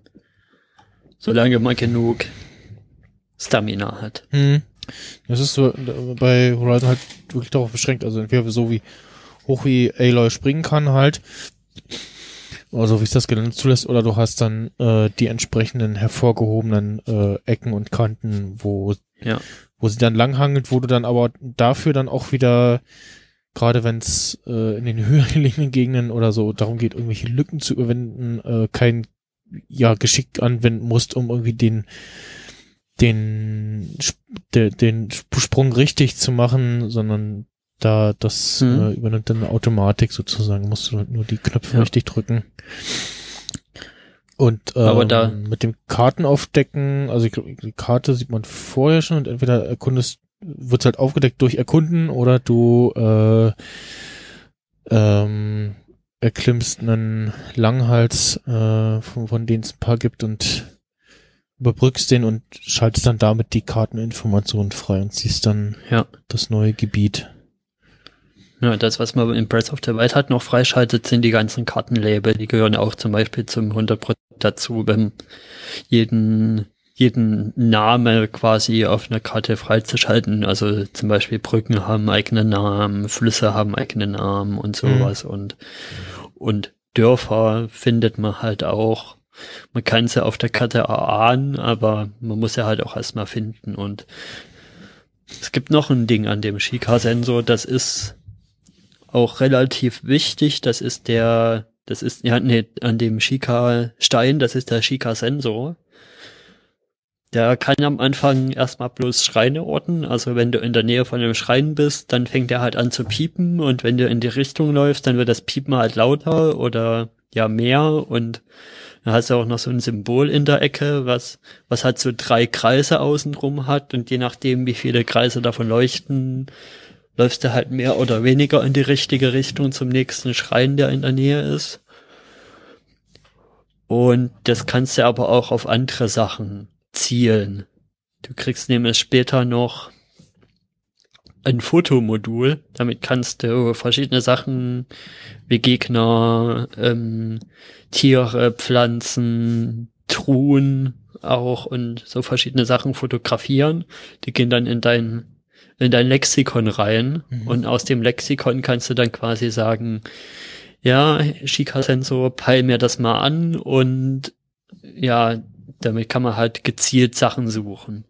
Oder auch Gegner, die man vermeiden will, sich das quasi als Warngeräusch machen.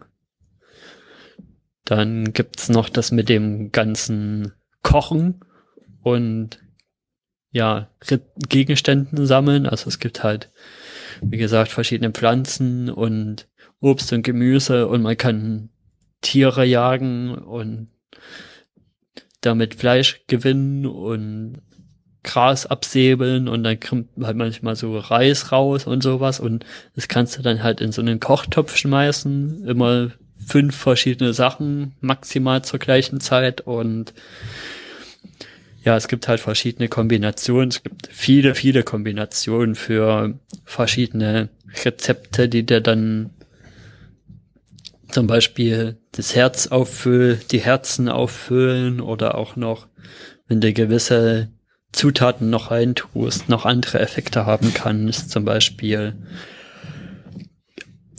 Kälteschutz für eine gewisse Zeit oder dass du dich leiser bewegen kannst für eine gewisse Zeit, einen höheren Angriff oder höhere Verteidigung für eine gewisse Zeit. Mhm. Und es gibt es auch noch in verschiedenen Abstufungen meistens. Also ich habe das meiste, was das Maximale, was ich bisher rausgekriegt habe, ist glaube ich eine dritte Stufe. Also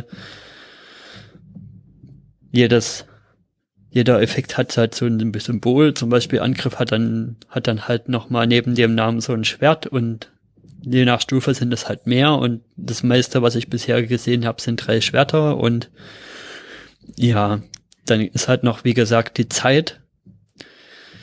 Ein, ein anderer Parameter, also das geht von einer Minute bis bis hin, wenn du gut kochst, kann das schon mal 20 Minuten halten. Und ja, genau.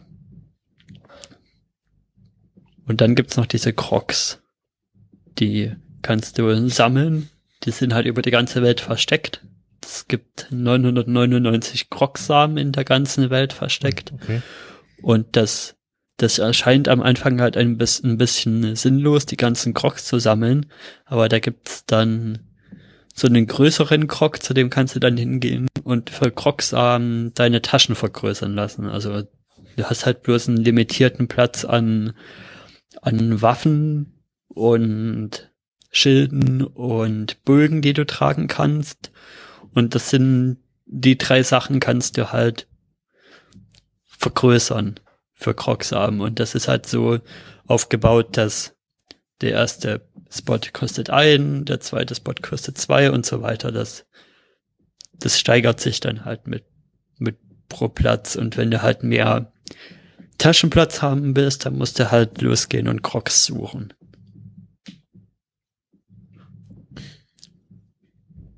Ja. Und die basieren halt auch so auf verschiedenen Mechaniken. Manche sind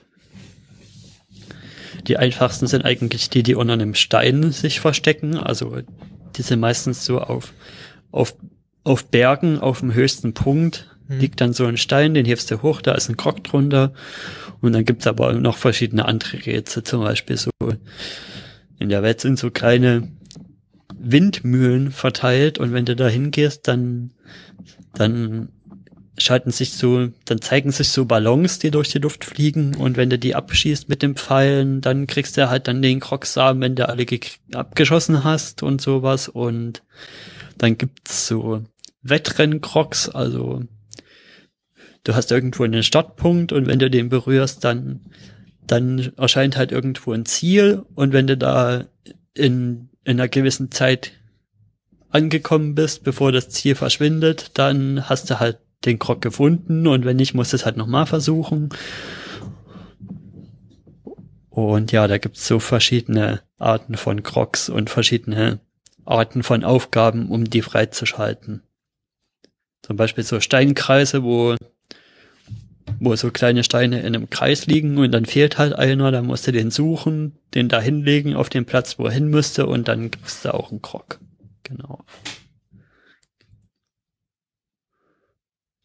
Ja, ähm, also was, so ein paar Dinge, die mir jetzt beim, äh, ich spiele jetzt Horizon gerade wieder weiter, neues Spiel Plus auf schwer, wo du, also okay. wenn du das Spiel einmal durch hast, dann kannst du ähm, nochmal von vorne anfangen, aber mit allem, was du bisher gesammelt hast an Waffen, Items etc und auf aber nur einer festgelegten Schwierigkeitsstufe. Ansonsten kannst du halt in einem normalen Spiel die Schwierigkeit auch immer ändern. Mhm. Und bei Neues Spiel Plus äh, kannst du halt eine Schwierigkeit einstellen. Es gibt dann immer noch so, ähm, also die Waffen und äh, Rüstungen haben, glaube ich, äh, dann Standard so ein Modifikationsmodul mehr.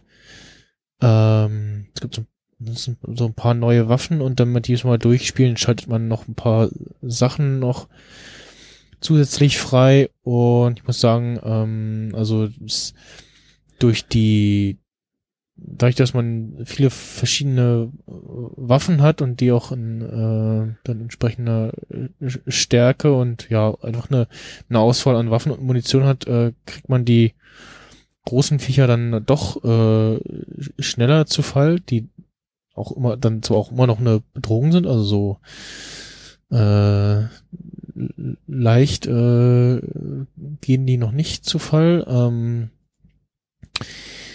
sich äh, dumm anstellt, sag ich mal. Und äh, was ich sehr schön fand mit den mit diesen Langhälsen, ähm, das hat diese ja wie so große Giraffen Maschinen sind, ähm, die du erklimmen kannst. Sind auch die einzig, die, genau die einzigen friedlichen Maschinen in dem Spiel. Ähm, und die dann immer so je nach Gebiet äh, steigt quasi die Schwierigkeitsstufe, weil dann auch immer noch ähm, mehr Monster, äh, mehr Maschinen da sind an den Punkten, wo irgendwie so ein Felsvorsprung ist oder so, wo du äh, auf die Maschine springen kannst ja. die du dann halt immer vorher erlegen musst, erstmal, bevor du da irgendwie den Punkt suchst. Und ähm, was ich auch nett finde, dass dann der während des Überbrücken sich quasi ein bisschen überlädt und in dem Moment, wo du dich, also ähm, du kannst dann noch oben bleiben und gucken, erstmal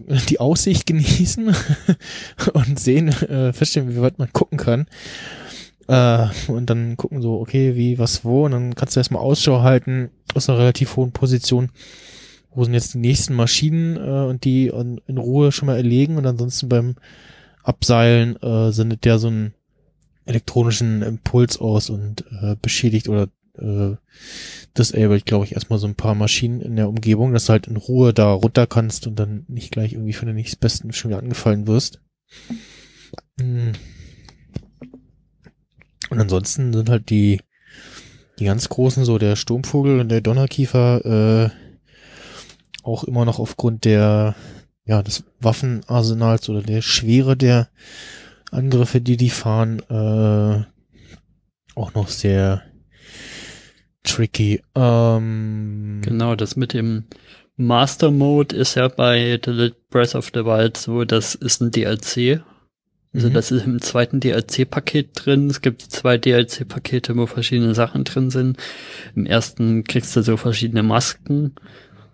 Zum Beispiel so eine Krog-Maske, die halt, weiß gar nicht, wie die funktioniert. Ich glaube, die wackelt, wenn, de, wenn ein Krog in der, Nähe, in der Nähe ist, wenn du die aufgesetzt hast. Und aber ich habe noch keinen von den DLCs Hm. mir gekauft bisher.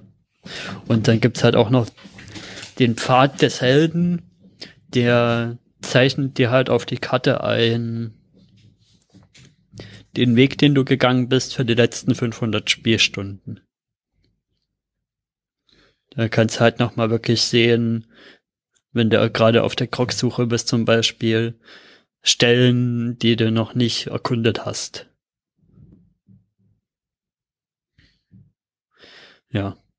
Ich würde jetzt mal noch auf die Gegner kommen bei Breath of the Wild, weil die sind auch noch so ein Ding. Es gibt nämlich nicht bloß Bosse in Dungeons und in und in ja in Schreien, sondern es gibt halt auch Overworld Bosse quasi. Und da gibt es so verschiedene Arten. Manche sind leichter und manche sind schwerer. Also die, die als erstes, die, die man als erstes, vor denen man als erstes fürchten lernt, sind die, sind die Wächter. Die sind quasi die Daleks von Breath of the Wild, die Okay. die haben so einen Todeslaser, die machen einmal Exterminate und dann bist du halt tot. Okay. Und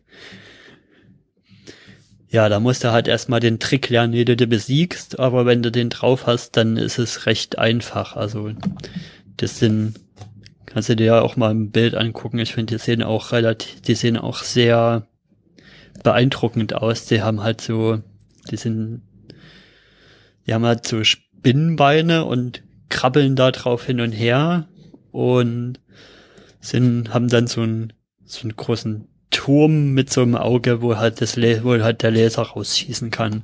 Aber man muss halt dann erstmal drauf kommen, ja, der Laser ist auch das Einzige, was die können. Ansonsten sind die halt relativ harmlos. Das ein, und der Laser braucht auch eine Zeit zum Auf, um aufzuladen. Also, die Strategie gegen die zum Beispiel ist es recht sinnvoll, mit den Bogen ins Auge zu schießen, dann sind die eine kurze Zeit orientierungslos und währenddessen einfach volle Kanne drauf zu gehen. Mit, mit einem Hammer oder einem, einem stärkeren Schwert und dann hat man die nach drei, vier Durchläufen von orientierungslos machen und immer feste drauf eigentlich besiegt. Und bei den, bei den Verrosteten, die sich nicht mehr bewegen können, ist das sogar noch einfacher. Bei denen, die sich noch bewegen können, da kannst du auch erstmal versuchen, die Beine abzutrennen, dann sind die auch fest und dann wird's auch noch mal einfacher. Aber das ist halt bloß eine Sorte von Gegner. Da gibt's zum Beispiel noch so, so Ivarox, das sind so, so, ja, Fels, so Felsmonster.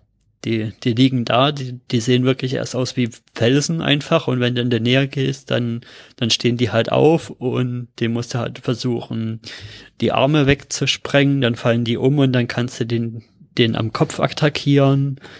Dann gibt's so Hinoxe, das sind so große Zyklopen, die versuchen dich immer mit so, die, die sind recht groß, die können Bäume aus dem Boden reißen und versuchen dich dann halt mit den Bäumen zu treffen. Okay. Und was wirklich der schwerste Gegner ist, sind die Leunen. Also die sind wirklich, die sind ein ganzes Stück Arbeit. Also die haben wirklich die heftigsten Attacken drauf. Die sind wirklich schwerer als die Dungeon-Bosse.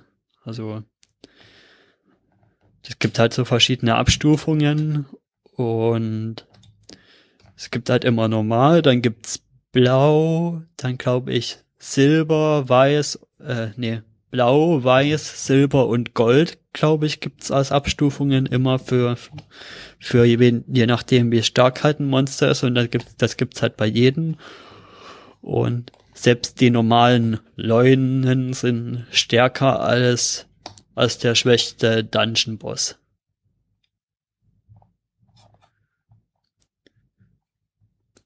Genau. Ich würde den als schwächsten Dungeon-Boss diesen Feuerfluch-Gunnen einschätzen, weil der, der kann halt tatsächlich nicht viel. Der, der ist wirklich eine Enttäuschung. Der, der, der kann eigentlich wirklich bloß dumm rumfliegen, ein paar Feuerbälle schmeißen und ansonsten nix und hat man den nach ein paar Minuten besiegt und im Gegensatz dazu selbst jetzt, wo ich ähm, 13 Herzen mittlerweile habe und und relativ starke Waffen bisher gesammelt, ist ist trotzdem noch ein Kampf gegen einen normalen Leune halt wirklich echt kräftezehrend und ich muss mehrere Male zwischendrin was essen und gegen die braucht man halt wirklich eine gute Strategie. Hm.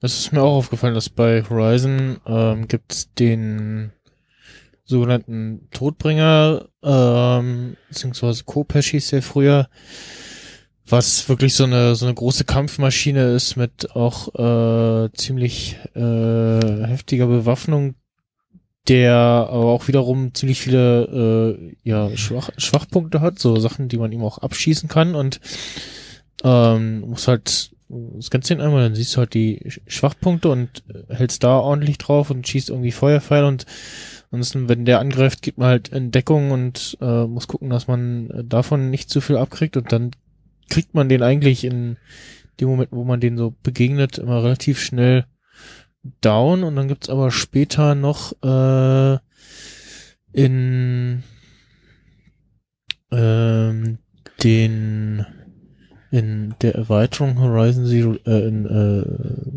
na, äh, Frozen Wild gibt's noch die Steinbrecher, nee, wie heißen die denn? Äh, relativ also zwei neue Viecher, die äh, die dann auch ziemlich heftig sind äh, und die dann sogar ja nochmal irgendwie äh, schwieriger sind als der ja als das was gegen als die Maschinen gegen die man äh, in der letzten Mission gekämpft hat. Ja. Äh, ich guck gerade mal, wie hießen die denn? Ja. Und die meisten Gegner haben halt ein, ein gewisses Muster. Also zum Beispiel die Guardians, also die Wächter sind, sind halt wirklich Fernkämpfer, weil die ihren Laserstrahl halt auspacken. Und wenn du die, wenn du da halt in die Nähe gehst und auf Nahkampf machst, hast du die besser ausgeschalten. Und umgedreht sind zum Beispiel die, diese Hinoxe sind eher Nahkämpfer, die kannst du eher versuchen, von Weitem mit einem Pfeil anzugreifen. Aber mhm. die Leuen, die können halt alles. Die können die können Feuer spucken, die können, die haben Pfeil und Bogen, also auch verschiedene Arten von Pfeilen, die haben meistens, na, das kommt auf die Region an. Also in, in der Eisregion haben die, in, in der Schneeregion haben die Eispfeile, manchmal haben die Feuerpfeile, die können je nach Stufe auch Blitze einfach aus dem Himmel auf dich runterregnen lassen und dann bist du auch mehr oder weniger gewonnen hätte. Die können aber auch Nahattacken machen. Die können zum Beispiel so auf dich losstürmen und dich umschmeißen oder so an dir vorbeireiten und dir voll mit der mit einem mit einem Schwert eins mitgeben und die ziehen halt wirklich ordentlich ab. Also die haben, die können sowohl nah als auch fern. Mhm.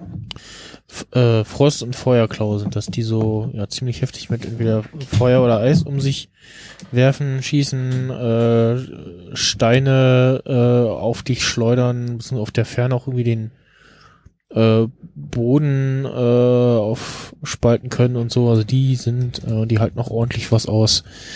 Ähm, ja, ansonsten auch die so die die Wächter, die es bei Horizon gibt, sind auch so ja kleine äh, Dino-artige Viecher, die ja ziemlich ziemlich lästig sind. Also die relativ sch schnell äh, zu Fall zu kriegen sind, aber gerade wenn du dann gegen irgendwas Größeres gerade kämpfst, dann kommen da irgendwie so drei, vier angerannt, dann nerven die halt noch zusätzlich und auch irgendwie so, so einen kleinen Laserstrahl, ähm, haben aber auch so ein Betäubungsding, was äh, dann den äh, Bildschirm einmal äh, komplett irgendwie aufblitzen lässt und dann äh, unscharf machst und dann kannst du eigentlich nur äh, blind äh, um dich hauen oder schießen. Äh, es gibt noch so andere Maschinen, die machen so so ähnlich wie diese seismischen Bomben bei Star Wars, äh, so ein so ein Burn und äh, machen so ein, so ein das kurz so, ein, so einen kleinen Tinnitus quasi. Äh, ähm, ansonsten ja, was immer dann fies sind, sind dann die, gerade zu Anfang, wenn man dann denkt so, ach, äh, da, der ist ja weit weg, der, den kann ich in Ruhe aus der Ferne äh, legen, aber dann hat der dich halt auch im, äh, im Visier und schleudert irgendwie aus der Ferne äh, so Eis- oder Frostsachen äh, oder anderes Zeug. Und ja, wie gesagt, gefährlich wird's dann immer, wenn man dann irgendwie in, in andere, äh, äh, ja, andere Maschinen irgendwie in der Nähe sind und deren Ja. Aufmerksamkeit äh, auf sich zieht. Wie ist es Ähm, bei Horizon eigentlich mit dem Wetter? Also gibt es da verschiedenes Wetter, was Ja. auch Effekte hat? Also Ja. bei Breath of the Wild ist es so, da gibt's halt Schneegebiete, wo man sich wärmer anziehen muss, ansonsten friert man halt und es Ja, gibt das, aber auch das, das gibt's zum Beispiel. Also, den äh, Todesberg, das ist so ein Vulkan, da, da wird dann, dann hat immer so ein Text eingeblendet, hier brennt die Luft förmlich. Da muss der entweder Brandmedizin trinken oder dir so ein spezielles Outfit kaufen, was dann dich wirklich vor den, vor der Hitze schützt. Mhm. Und, Also in, Ja. in den Eisgebieten, äh, da wo Schnee liegt und auch in den höheren Lagen, sagt Ella auch immer so, ah, das ist voll kalt hier und äh, man sieht auch immer, wie, wie sie sich versucht zu wärmen und so, aber es hat keine, keine äh, spielerische Auswirkung.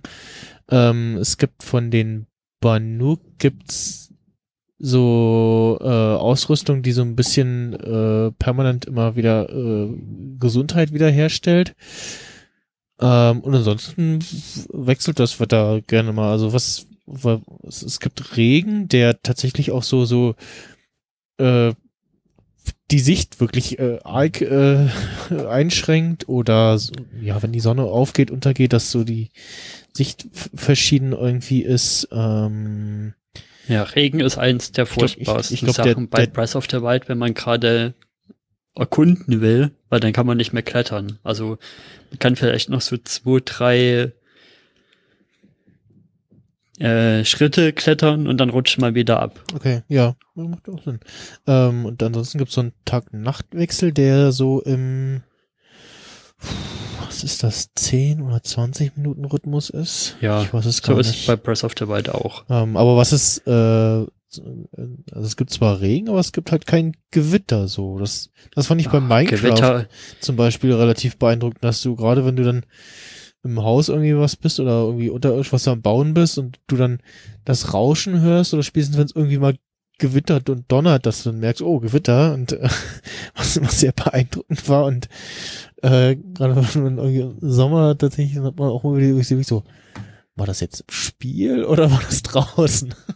ja, Gewitter gibt's auch und das Spiel ist echt hardcore. Also man stirbt echt oft. Also man muss echt Durch Blitz aufpassen. Zum Beispiel bei Gewitter muss man halt alle metallischen Sachen irgendwie Okay.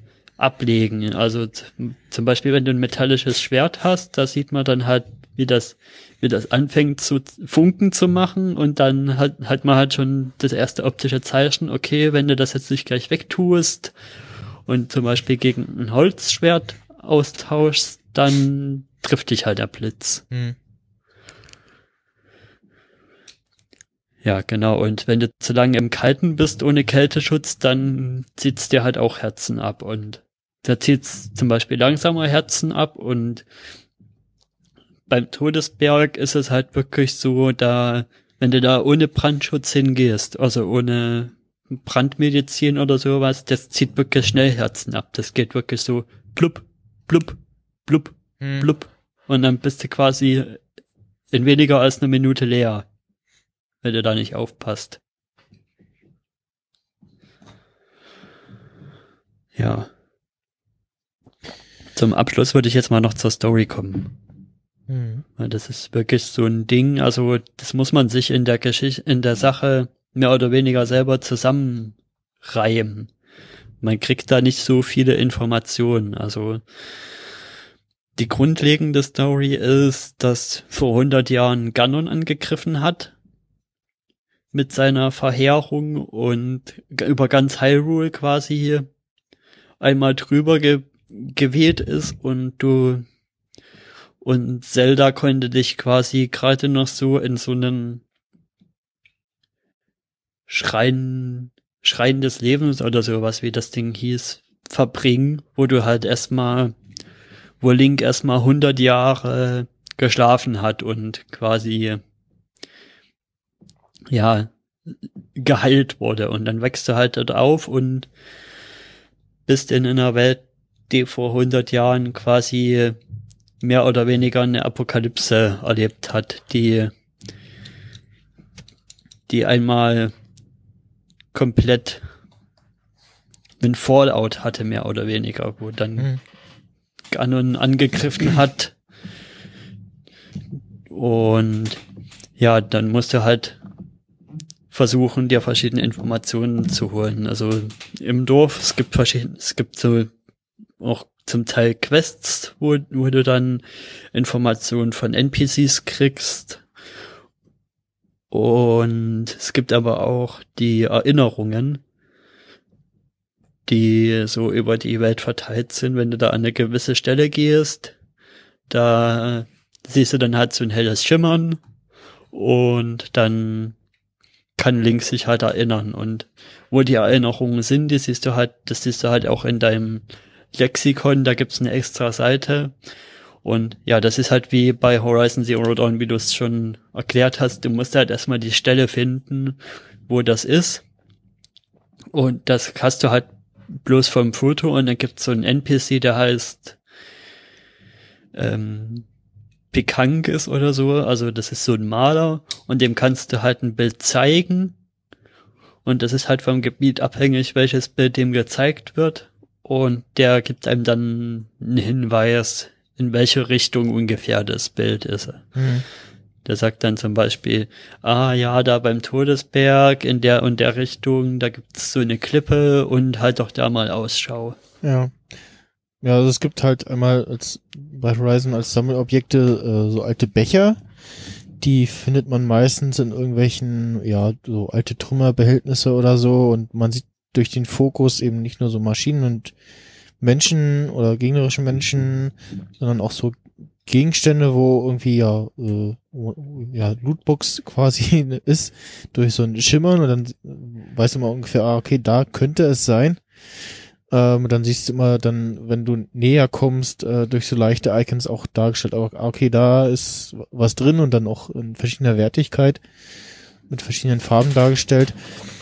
Ähm, es gibt dann noch die Banuk äh, Holzfiguren, die ähm, dann ein bisschen auffälliger positioniert sind, wo du so an den Wänden Wandmalereien siehst, äh, die halt auch sehr groß sind und dann musst halt gucken, ah, okay, da sollte es irgendwie sein und irgendwo beginnt quasi der Kletterpfad ähm, und da findest du sie dann und ja, wie gesagt, die Metallblumen ja. sind dann immer von irgendwelchen Blumenkreisen umgeben ähm, und die, ja, die Panoramen, die sieht man sogar, das ist so ein, so ein, so ein äh, visualisiertes äh, Auge, was man dann meistens schon sieht. Und daneben ist auch nochmal eine Box, äh, durch das, wodurch man das findet. Ähm, ja. Was wollte ich gerade noch sagen? Ähm, ach genau, ich, äh, also wenn ihr jetzt nicht noch was sagen äh, wollt, dann ja.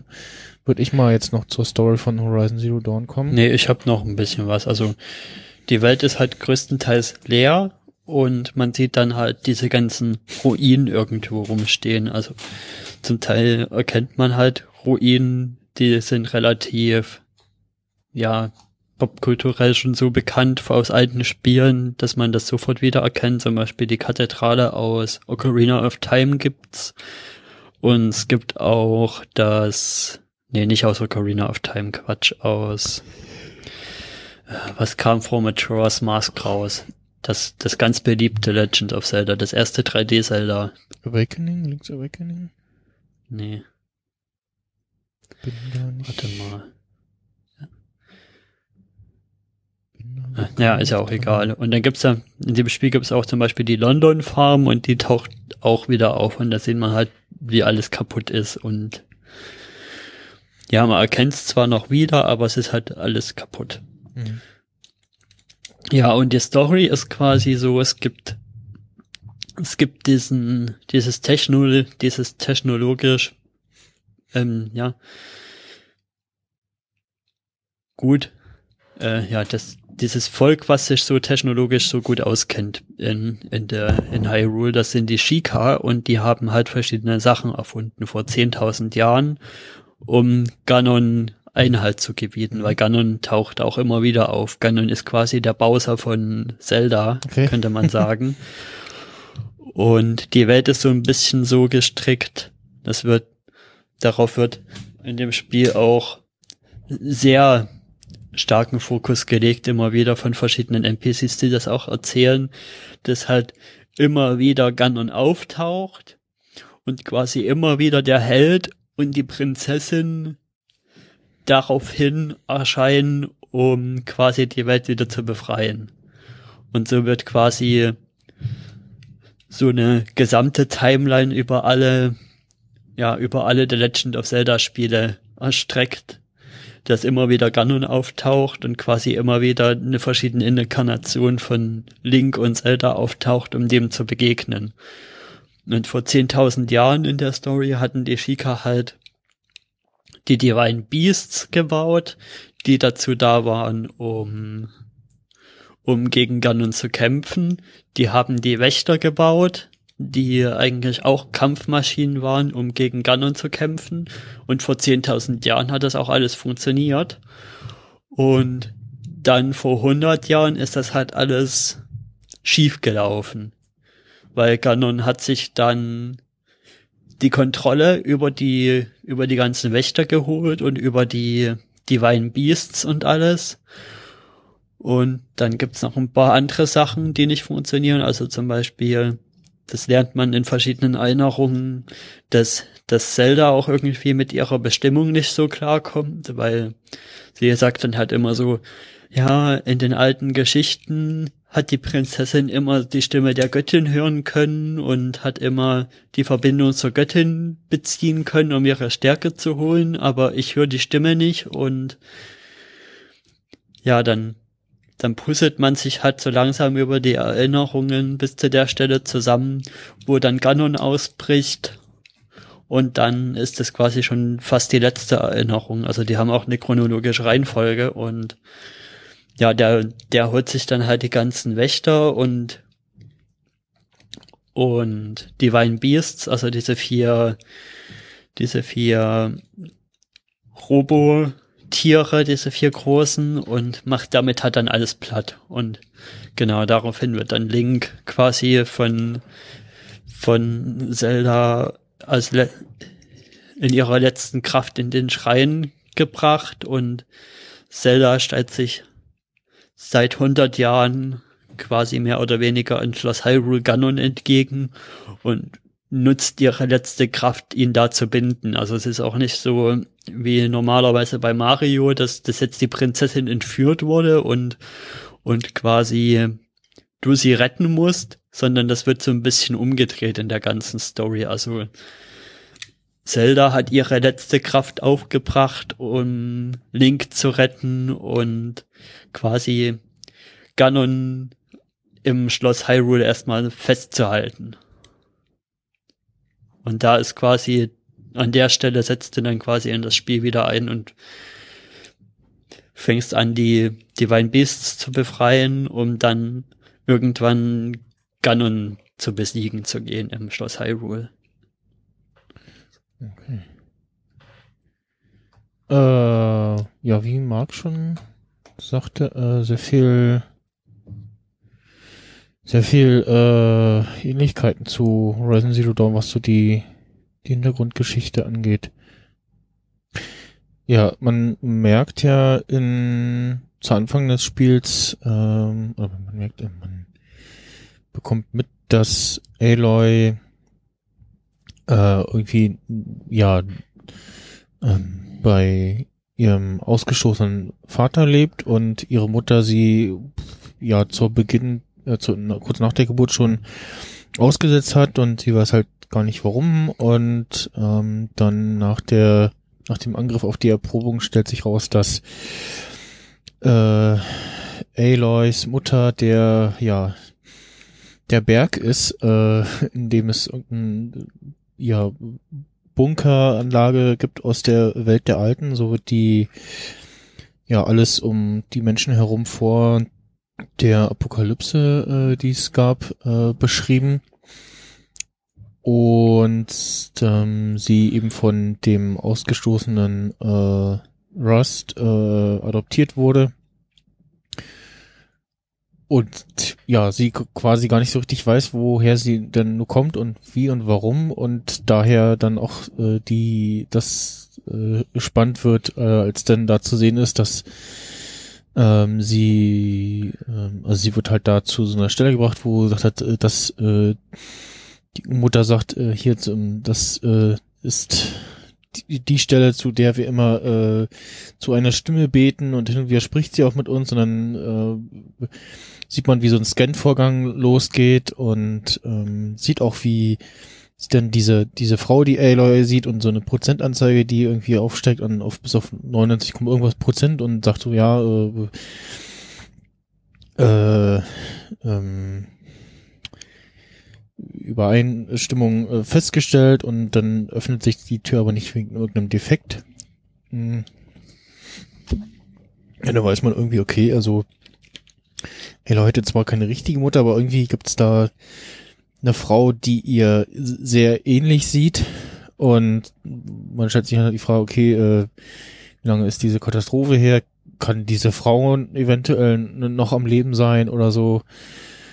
Und ähm, im Laufe der äh, des Spiels und der Story ähm, stößt man auch immer wieder auf so unterirdische Bunker, wo man Informationen findet in Text- oder Audioform ähm, beziehungsweise einem äh, stößt später auf jemanden, wo man noch nicht genau weiß, äh, wer der ist und ähm, irgendwann habe ich dann auch gedacht, so ja, der vermeintliche Helfer stellt sich als der eigentliche Böse raus. Äh, das war es dann aber unter anderem nicht. Und ähm, dann spreche ich jetzt hier mal eine Spoilerwarnung aus, sozusagen. Also wer die ich das noch selber erspielen will, kann das jetzt hier überspringen. Äh, es ist also so, dass die Maschinen, äh, die ersten teils autonomen Maschinen äh, dieser Geschichte in den 2030er Jahren entwickelt wurden und nach und nach in allen Lebensbereichen irgendwie zum Einsatz kamen und äh, vorrangig produziert wurden von der Firma Ferro Automated Solutions. Die Firma hat einen Ted Farrow gegründet und eine der Wissenschaftlerinnen, äh, die da mitgearbeitet haben, ist äh, Elizabeth Sobeck. Das ist die Frau, die äh, aussieht wie Aloy und als ähm, Faro Automated Solutions dann in den Militärzweig äh, äh, eingestiegen ist, ist äh, Saubeck ausgestiegen, weil sie äh, sich damit nicht identifizieren konnte und dann gab es wohl äh, 2064 so ein Ereignis, was nur noch als der Fehler bekannt ist, wo äh, tatsächlich auch gar nicht äh, genau bekannt ist, was da passiert ist. Auf jeden Fall ähm, hat irgendeinen Maschinenschwamm Befehle ignoriert und hat sich angefangen, äh, auf ihre maximale Größe zu, äh, ja, ihre maximale Geschwindigkeit zu vergrößern und ähm, es gab eben auch ganz große Maschinen wie dem, äh, wie heißt der, äh, Helix? Nee, äh, ach, wie ist denn das Ding? Äh, Horus, der relativ großes Ding, was selber auch Maschinen produzieren konnte und das äh, vor allem Verheerende war dann, dass die einen Biomasseantrieb haben, sprich alles, was irgendwie biologischer Herkunft ist, in Treibstoff verwandelt äh, hat und dann eben nicht nur nach und nach, nach, und nach äh, drohte die Menschheit zu vernichten, sondern die ganze Erde irgendwie auszuradieren. Und die Sobek hat dann ein, äh, ja, so, sollte dann auf äh, ähm, bitte ein Treffen hin mit Ted Farrow eine Lösung entwickeln und hat dann äh, in dem Projekt Zero Dawn eine künstliche Intelligenz namens Gaia erschaffen, die sich darum kümmern sollte, die Codes der Maschinen zu entschlüsseln und diese zu deaktivieren. Und das äh, dauerte wohl irgendwie mehrere Jahrzehnte und die hatte mehrere Subroutinen, die dann äh, im großen Gesamten äh, die Erde wieder aufbauen sollten. Und äh, es gab dann so äh, ja eine äh, immer Hephaestus, der neue Maschinen für jede Aufgabe entwickelt, Poseidon für die Wasseraufbereitung, Aether sollte die Atmosphäre reinigen und Apollo sollte die von e Eleusia geschaffenen Menschheit ausbilden. Äh, es gab dann noch äh, die Subroutine Hades, die dazu bestimmt war, ursprünglich fehlerhafte Biosphären zurückzuentwickeln.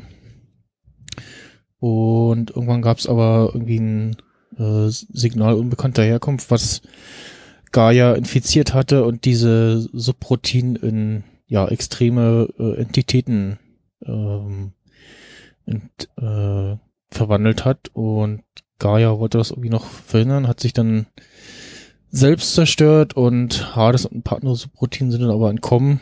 Und das ist dann so die grobe Hintergrundgeschichte ähm, und der Ursprung der, ja, warum die eigentlich äh, Maschinen, mit denen die Menschheit friedlich gelebt hat, äh, plötzlich wieder aggressiv werden.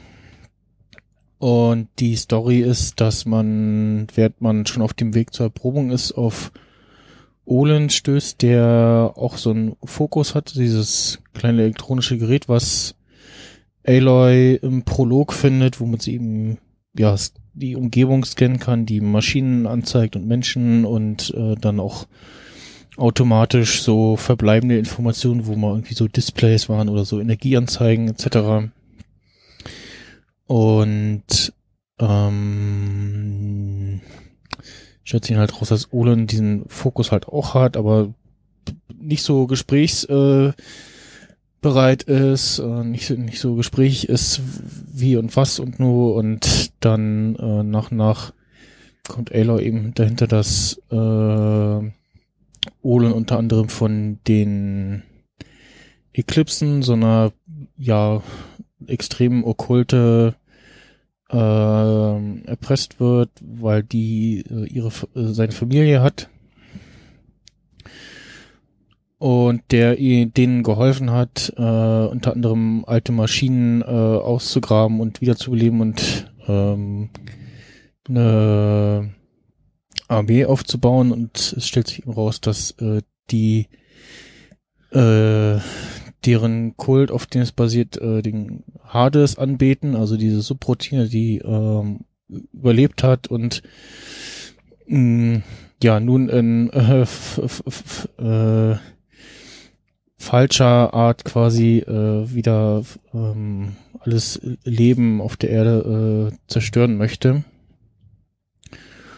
Und ähm, dann über so einen großen, ja, mal Turm äh, seinen äh, Schadcode, also die Verderbnis äh, verteilen will und in der finalen Schlacht ähm, erobert er diesen Turm und man sieht dann, wie plötzlich überall auf der Welt äh, aus dem Boden diese großen äh, Kopesh, äh, diese Todbringermaschinen aus der Erde kommen und hat auch zwischendurch ähm, gibt's auch äh, greift auch einmal die Eclipse äh, Aloys Heimat an.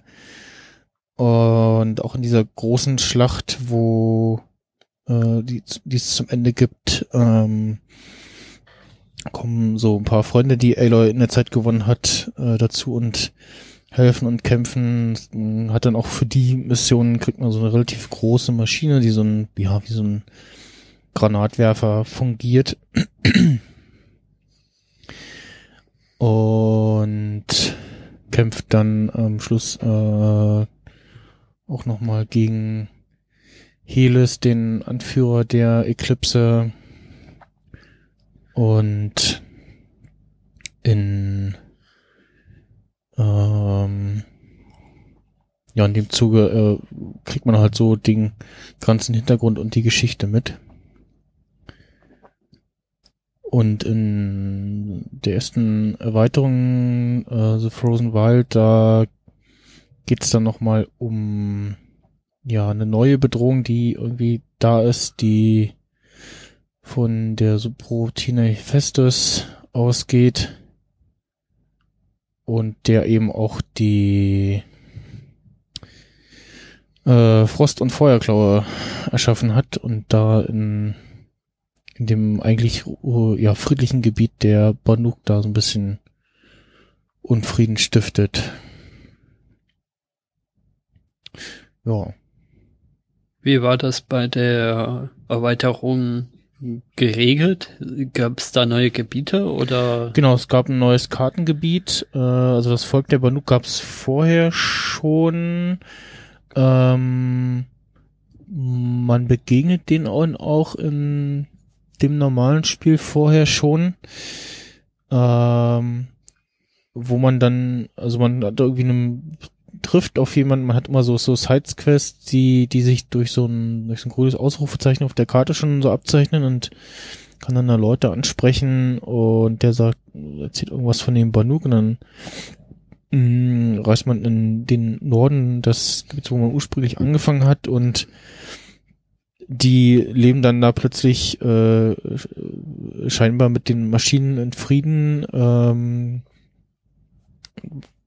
und ähm, dann findet oder es, es sieht der Fokus von Ayla irgendein Signal, dem geht sie ja nach und da äh, scheint wohl irgendein äh, ich weiß gar nicht, was das für ein Gerät genauer war, ähm, was da so ein Signal aussendet, aber auch in dem Moment irgendwie gerade kurz vom Explodieren ist und in dem Moment äh, auch die Maschinen wieder äh, ja nicht mehr friedlich sind. Und genau danach gibt's ähm, später, beziehungsweise da kann man auch im, während der normalen Handlung eigentlich schon hin in diese, in, das neue Gebiet, äh, wo dann einfach die Karte dann äh, ja quasi weitergeht in dem Punkt. Also es gibt so äh, Stellen, wo das Spiel sagt, ah nee, hier kannst du nicht weitergehen oder geh mal zurück. Äh, Sonst äh, lädt das Spiel gleich am letzten Speicherpunkt wieder neu. Ähm, sprich, es gibt mal wieder so Sachen, wo man so sieht, okay, hier könnte es äh, vielleicht in der nächsten Erweiterung oder so weitergehen. Und ja, hat da neue, paar neue Maschinen. Wie gesagt, das Volk der Banuk bekommt ein bisschen stärkere Waffen, dann nochmal so ähm, unter anderem so ein Feuer, Eis und äh, Schockschleuder, äh, die ziemlich praktisch sind, weil gerade durch durch Eis, äh, wenn du Maschinen äh, vereist hast, dann sind sie nochmal besonders anfällig für Schaden und sind dann eben auch natürlich auch so ein bisschen äh, kurz eingeschränkt in ihrer Bewegung. Und ja, da, wie gesagt, die dann nochmal etwas äh, stärkeren äh, Frost- und Feuerklaue.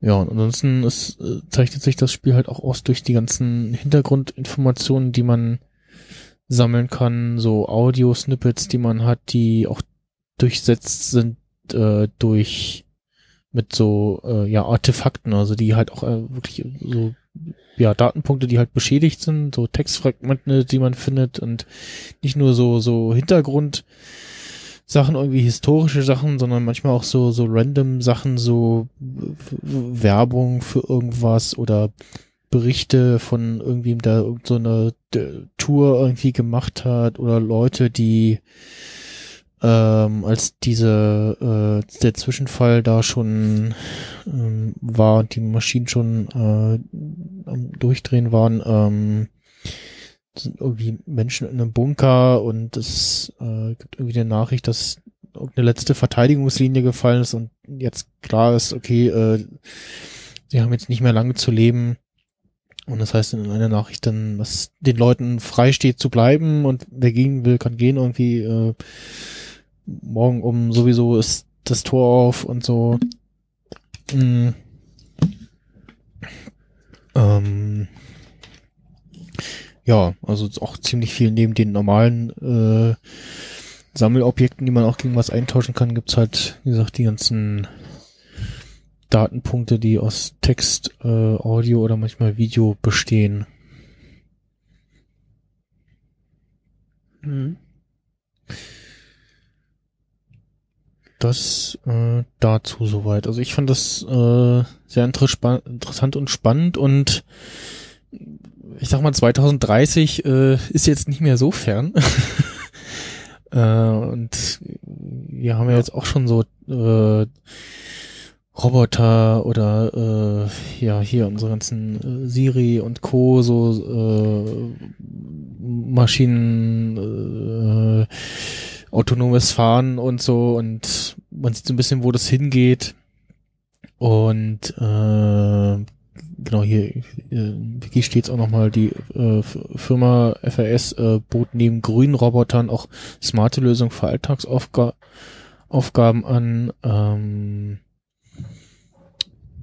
dann, ach, äh, sehr spannend. Äh, auch die äh, große Rückforderungen gibt's, äh, gab es, bezeichneten die Menschen um 2030 herum um die gewaltigen weltweiten Anstrengungen mit äh, des Klimawandels und seinen Folgen äh, klarzukommen. Äh, da gab es in der Geschichte offensichtlich dann ein äh, Projekt, dem dann doch groß entgegenzusetzen.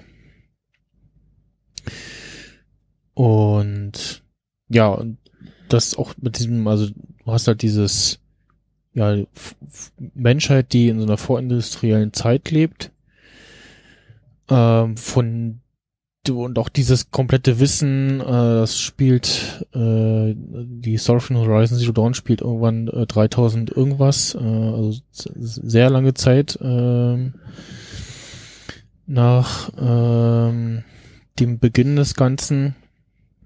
Man sieht halt überall so, ja, die, die Überreste von irgendwelchen großen Gebäuden oder so Stücken Highway, irgendwie sowas. Ähm, oder sieht dann in den ähm, in den Panoramen, wie das Gebäude, wo man gerade äh, eine Banditenbande äh, vertrieben hat, wie das früher aussah und auch durch äh, durch so die ganzen Aufzeichnungen, was da die Leute berichten, das ist sehr spannend.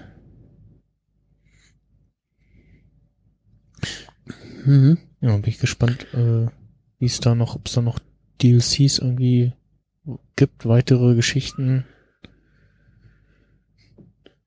Ja, ich bin auch mal, ich bin jetzt schon auch gespannt. Bei Breath of the Wild, da gibt's also der größte, die Hälfte der Karte ungefähr ist abgetrennt von dem Meer.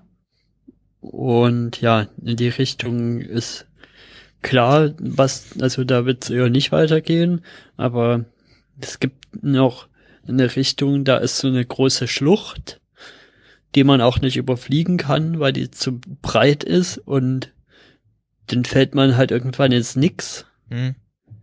Und man sieht aber auf der anderen Seite schon, dass da noch Land ist quasi und so ein bisschen Berge und sowas angedeutet und könnte mir vorstellen, dass wenn sie noch mal eine große Erweiterung bringen, dass man da quasi in die Richtung noch was macht.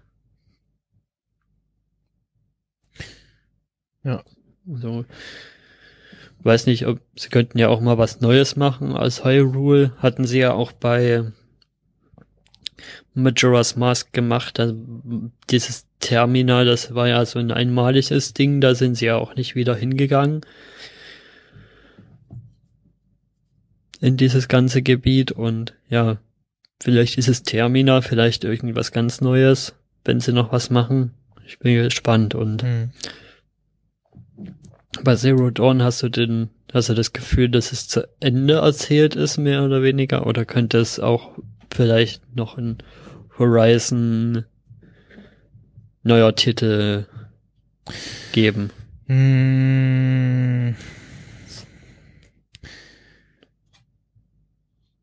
Ja, es ist halt äh, also spannend wäre es auch nochmal zu erleben, die ja die Geschichte, also es ähm, auch dieses Projekt Zero Dawn äh, oder da kriegt man irgendwie mit, okay, das, das gab's irgendwie und äh, erst denkt man irgendwie, das wäre irgendeine Wunderwaffe gegen die Maschinen und äh, es gibt dann auch die Operation Enduring Victory ähm, und alles lief halt darauf hinaus, äh, dass die, die Maschinen so lange wie möglich hingehalten werden und äh, Verteidigungslinien gehalten werden, damit äh, Elizabeth Sobeck mit ihren Leuten äh, diese äh, Gaia entwickeln konnte. Und ja, offensichtlich ging es ja dann, äh, wo dann irgendwann sagt, so ist jetzt fertig und äh, dann äh, harren wir jetzt äh, den Dingen, die da kommen und die Menschheit äh, hat es ja offensichtlich nicht überlebt. Und ähm, ja, äh, also es wäre nochmal interessant, irgendwie auf ja, so mehr auf die Welt der Alten äh, einzugehen. Äh, ja, halt die Frage. Äh, und da nochmal was macht. Äh,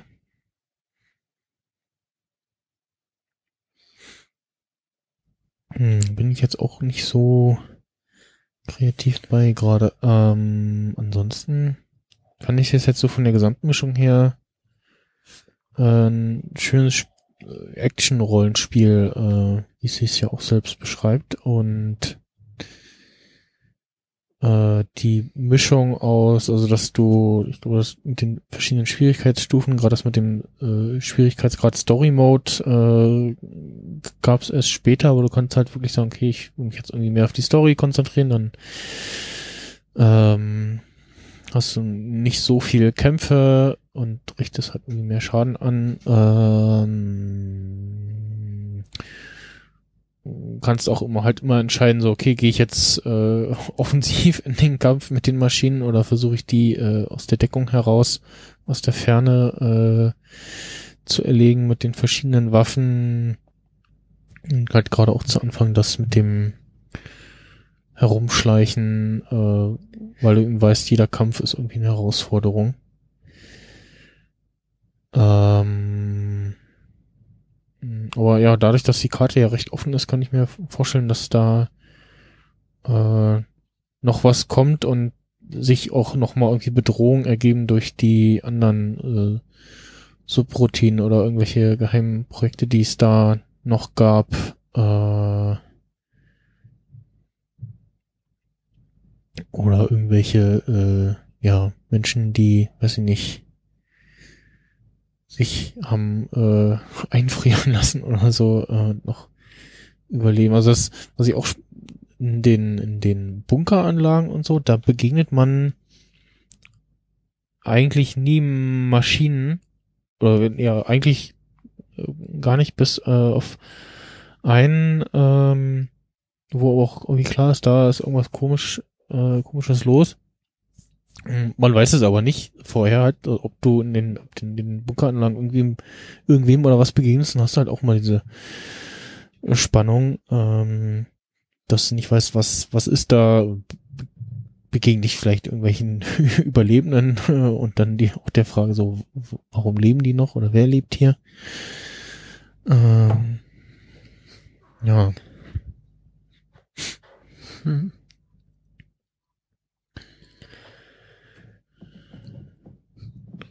Ja, bei mir ist es eher so, dass ich eine, vielleicht ein Drittel bis zur Hälfte vom Spiel bisher gesehen habe und deswegen noch nicht wirklich zu einem Fazit ausholen kann.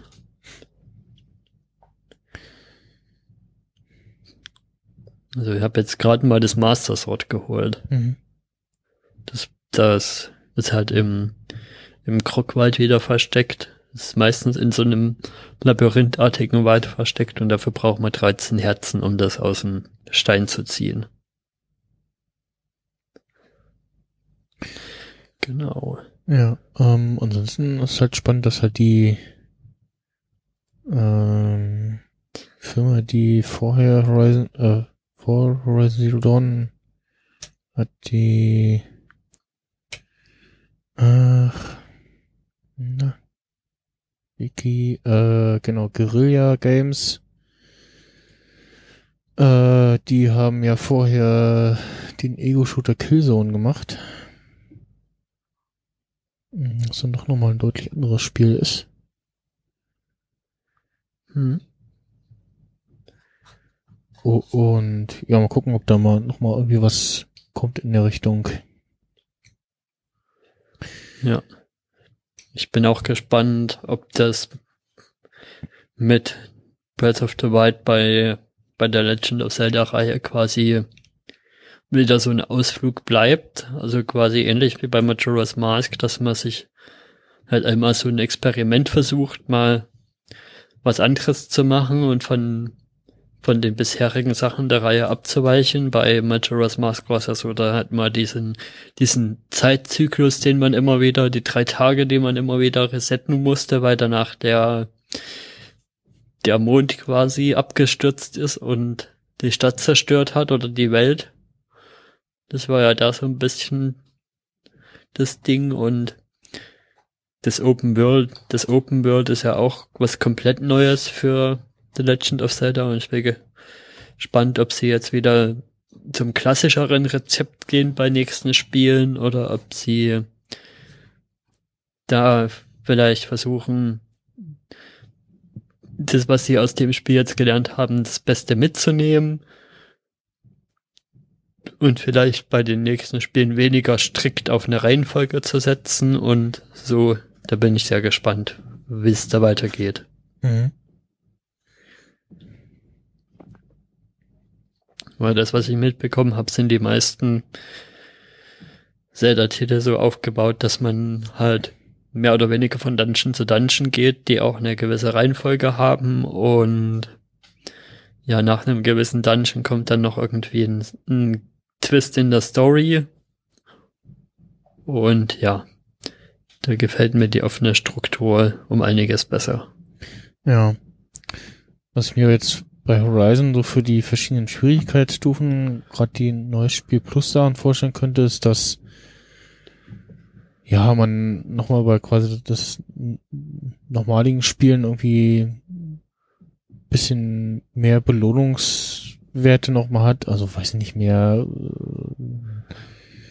äh, ähm, weiß ich nicht nochmal irgendwie mehr äh, Banden oder äh, ja feindliche Menschen, die irgendwie durch die Gegend ziehen äh, oder das die ja das Mapping der Maschinen nochmal irgendwie anders ist äh, oder vielleicht so so so ein sehr generic ist, also dass du in, das immer ja pro mit jedem, jedem Spiel, was du machst, äh, anfängst, äh, ganz zufällig die Maschinen komplett über die Karte verteilt werden und du dann nicht sagen kannst, ah, hier, äh, da in der Gegend ist doch mal, äh, da ist ein Vieh rumgerannt und äh, da muss ich vorsichtig sein, weil da rennt ein Donnerkiefer rum und so ähm, und äh, da in der Gegend äh, ist der Sturmvogel immer lang geflogen, da muss man vorsichtig sein. Das, das war irgendwie so ein bisschen, zumindest dann in der späteren äh, Story quasi ähm, so du, bisschen durchgewürfelt wird. Ähm, natürlich so, dass es immer noch so ein bisschen zur, zur Story passt, aber ja. Äh, das ist zum Glück bei Breath of the Wild so, dass, dass die dass die Gegner fest sind, also auf der Karte. Also ja, das hatte ich noch ganz vergessen mit dem Blutmond, der immer noch ist. Der taucht alle random Zeiten mal auf, der Blutmond, und der Trick dabei ist, dass dann alle Monster wiederbelebt werden, die du bis dahin besiegt hast.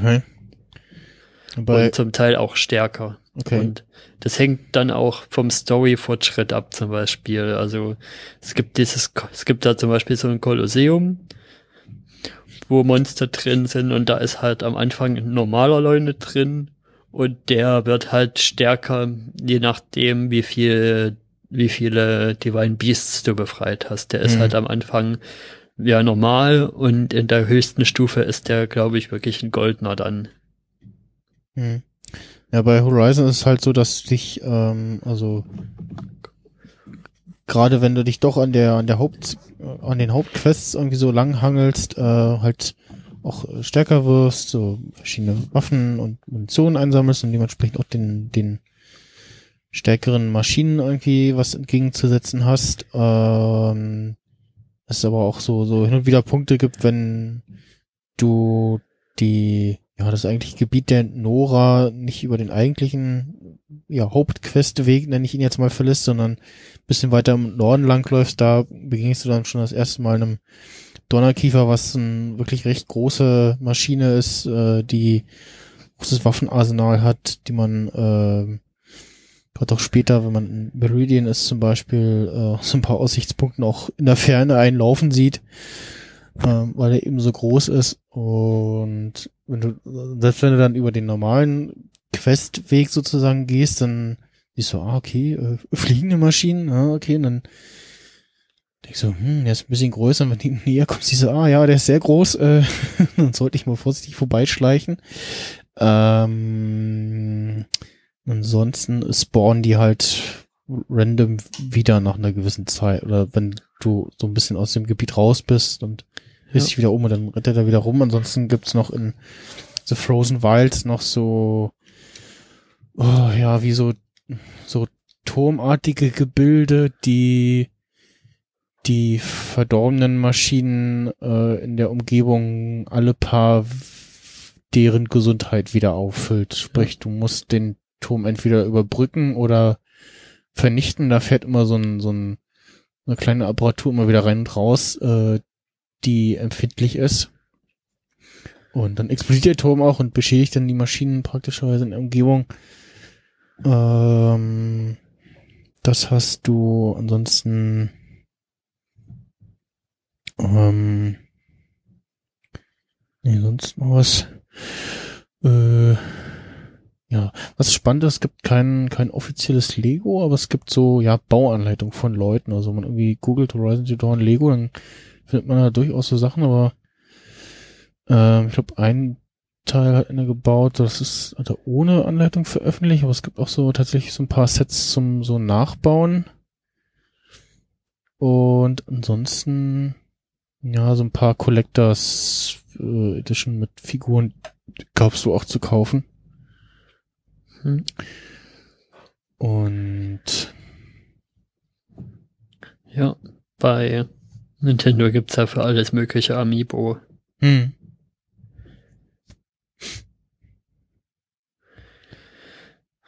Ja. Ja, also da bin ich auch beim Erkunden nicht nur ein oder zweimal durch einen Leuen gestorben, wo man sich dann schnell einen Pin in der Karte macht, okay, hier ist ein blauer, silberner, was auch immer Leune unterwegs, der musste später nochmal hingehen. hm.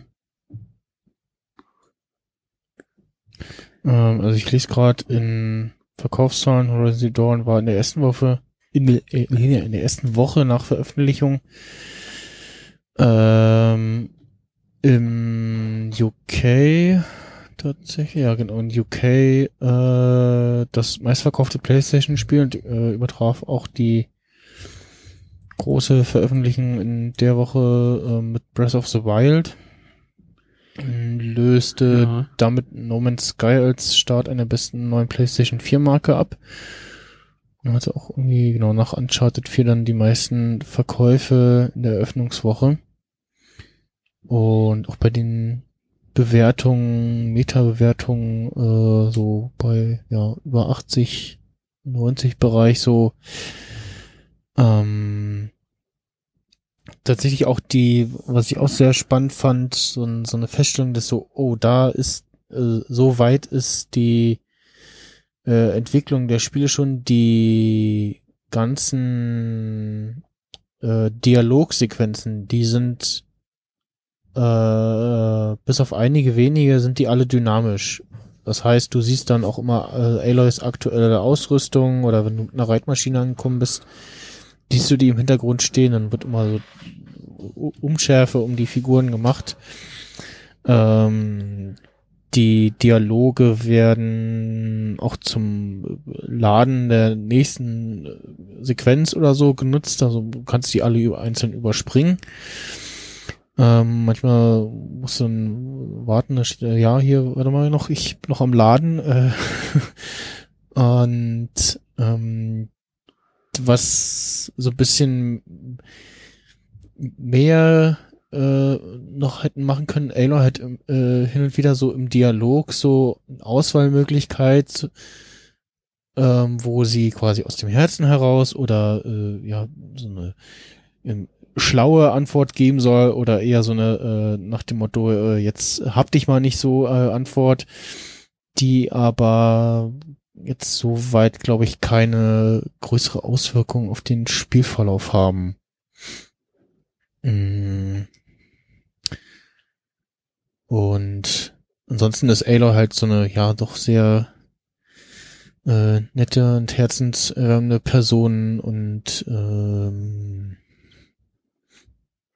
wenn man äh, Game of Thrones äh, gesehen hat, dann entdeckt man auch Ähnlichkeiten so zu der Figur und äh, einer anderen gewissen Rothaarigen aus Game of Thrones. Und hat hin und hin und wieder auch vielleicht so äh, äh, wird man sich erinnert an die die große Mauer aus Game of Thrones. Mhm.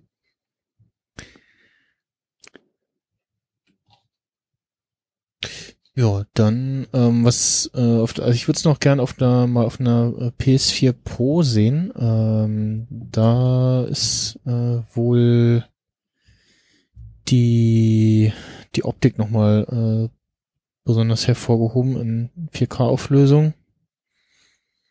Und ja, ansonsten ist wirklich sehr äh, schönes Spiel und gefühlt äh, läuft es auch so an den an den fast schon an den Grenzen der der was die Hardware so kann. Also man sieht mal wieder wie wie so Sachen so nachladen so die Grafik so so irgendwie kurz stärker wird oder so kleine äh, grafische F- Fehler. Ansonsten ähm, kann ich das Spiel wirklich sehr empfehlen. Also ja irgendwie was mit Rollenspiel in der Richtung anfangen kann oder halt zum Beispiel Zelda schon äh, gespielt hat und äh, da jetzt seinen Spaß hatte, kann da auch mal reinschauen. Ist halt äh, plattformexklusiv bisher. Weiß gar nicht, ob da irgendwas noch in Planung ist.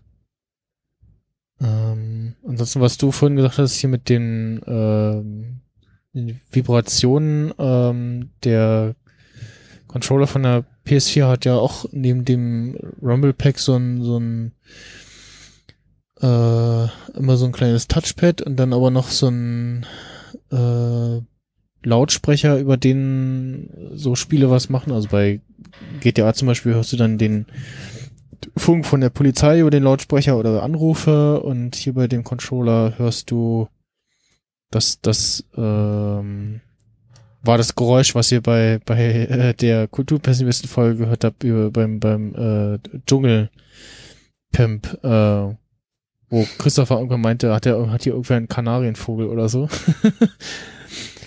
äh, Mhm. das Geräusch wird dann Standard über den PS4-Controller abgespielt, was ich auch äh, sonst kann man es in Games immer abstellen, dass äh, der Lautsprecher genutzt wird. Da muss man halt in dem Fall dann über die Systemsteuerung von der Lautsprecher äh, dem Ding gehen. Und sonst so, ja, beim Anvisieren von beim Pfeil wird da was gemacht. Äh, später, wenn du so ein bekommst du Bogen, wo du, wenn du länger gespannt hältst, äh, rastet der nochmal so ein und hat nochmal ein bisschen mehr Wirkungskraft, dann vibriert der Controller auch so leicht. Ansonsten, wenn irgendwie durch größere Maschinen äh, oder durch Angriffe ähm, an Vibrationen entstehen, das haben sie auch ganz gut umgesetzt. So.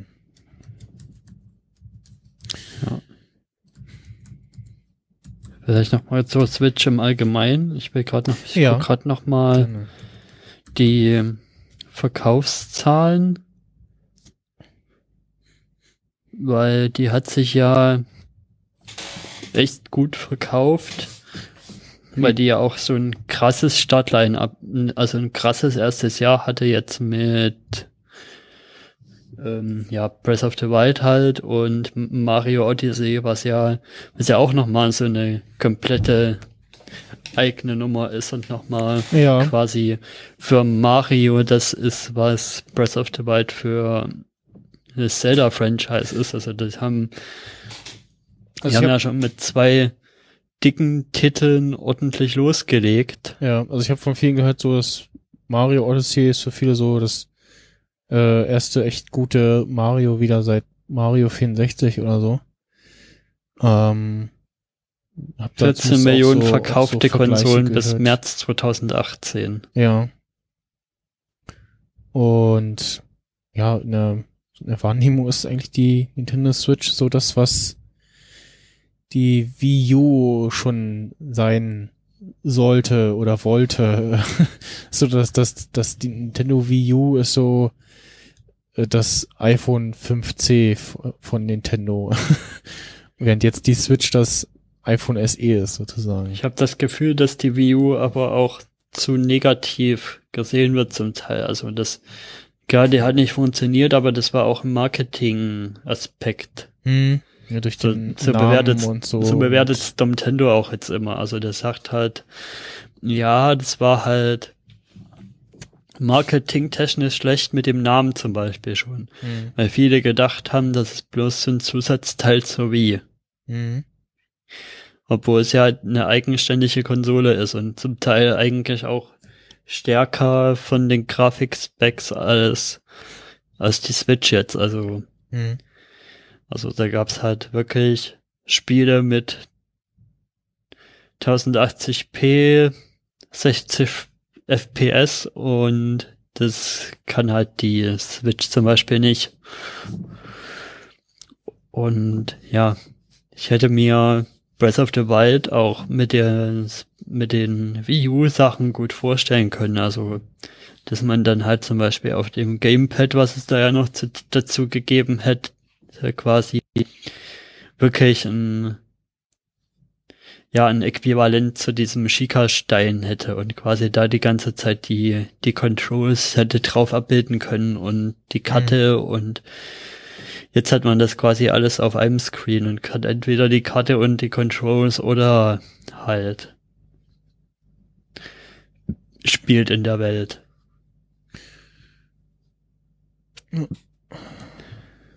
Ja, aber jetzt, jetzt sind ja alle so ein bisschen am Hahn, was da jetzt an, angekündigt wird ähm, auf der E3 Ja, was da an neuen großen Titeln kommt. wird spannend dieses Jahr auch im Zuge auf so neuen Konsolen und ob's da jetzt vielleicht auch so auf dieses so ja, die bestehenden Konsolen werden immer so ein bisschen weiterentwickelt und dann kommen irgendwie vielleicht alle paar Jahre ähm, in größeren Schritten dann mal neue Konsolen. Äh, es gibt ja auch so, so Spiele, wo man sagt, so, hm, da wäre es irgendwie mal äh, erst erstmal ganz so wieder einen neuen Teil, also ein äh, GTA zum Beispiel, wo es aber bisher eher danach aussieht, dass Rockstar sich da leider eher auf der dem GTA Online und dem äh, Geld, was sie da verdienen, äh, drauf ausruht. Mm. Äh, dann hat ja jetzt äh, ähm, hier, wie heißt denn die Spielebude hinter Battlefront 2, die haben wir jetzt auch angesehen, das mit den Lootboxen war irgendwie doof. Äh, wir schaffen das Ja. mal wieder ab. Ähm, so ein, so ein schönes Star Wars, Star Wars Spiel wäre auch mal wieder, also so ein, so ein, ja, so ein Singleplayer irgendwie, so ein, ja. Also Ja. wenn, wenn so viel Filme und Serien wie Spiele kommen würden, vernünftige Spiele, nicht nur die, die mobilen Titel, die ja auch okay sind, aber halt so, ja, dieses, was mobile mitbringt, mit sich bringt hat, Ähm, und die Singleplayer-Kampagne in Battlefront 2, äh, dem neuen, war schon ganz, äh, fand, fand ich ganz gut, war eine nette Idee auch, aber die hat man halt nach, weiß ich nicht, sechs oder spätestens acht Stunden irgendwie durchgespielt. Also es war halt irgendwie für das große Bohai, was sie letztes Jahr gemacht haben, dann doch zu wenig, fand ich. Hm.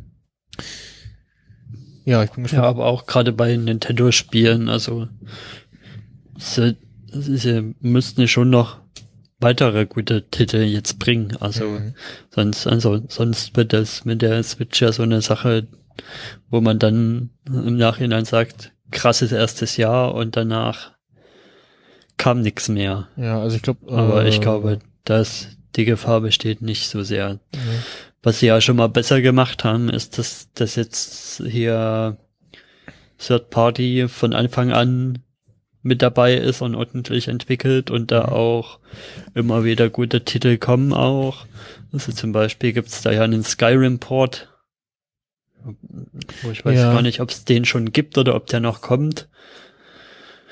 Und Minecraft gibt's halt für die Switch. Ähm, Doom ist Ja. oder kommt. Ähm, Was jetzt letztens war, war das Nindies Event.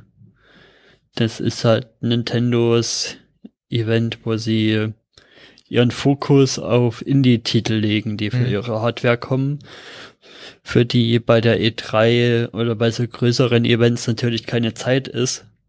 Weil da der Fokus auf den größeren Spielen liegt, machen sie dann halt immer so ein Nindies-Event. Ja, ich habe gerade auch Gerücht hier gerade mal, äh, wo nach äh, Diablo 3 vielleicht auch für die Switch kommt.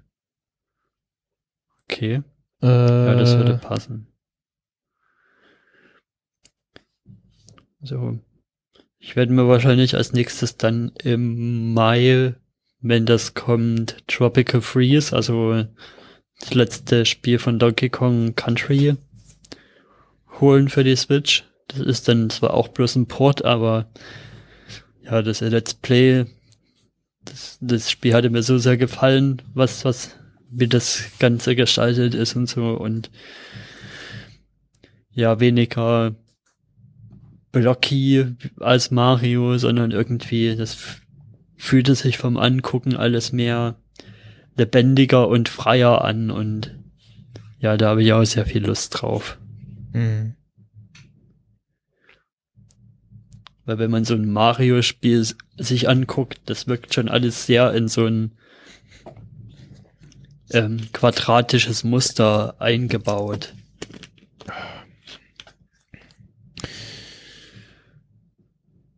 Was kostet denn der Switch eigentlich gerade? Äh, Shopping. Gucken wir mal. 325, glaube ich. Ja. Ja, ja, also so um die 300. Und dann wahrscheinlich guckt irgendwie Angebote, dann kriegt man die wahrscheinlich auch günstig.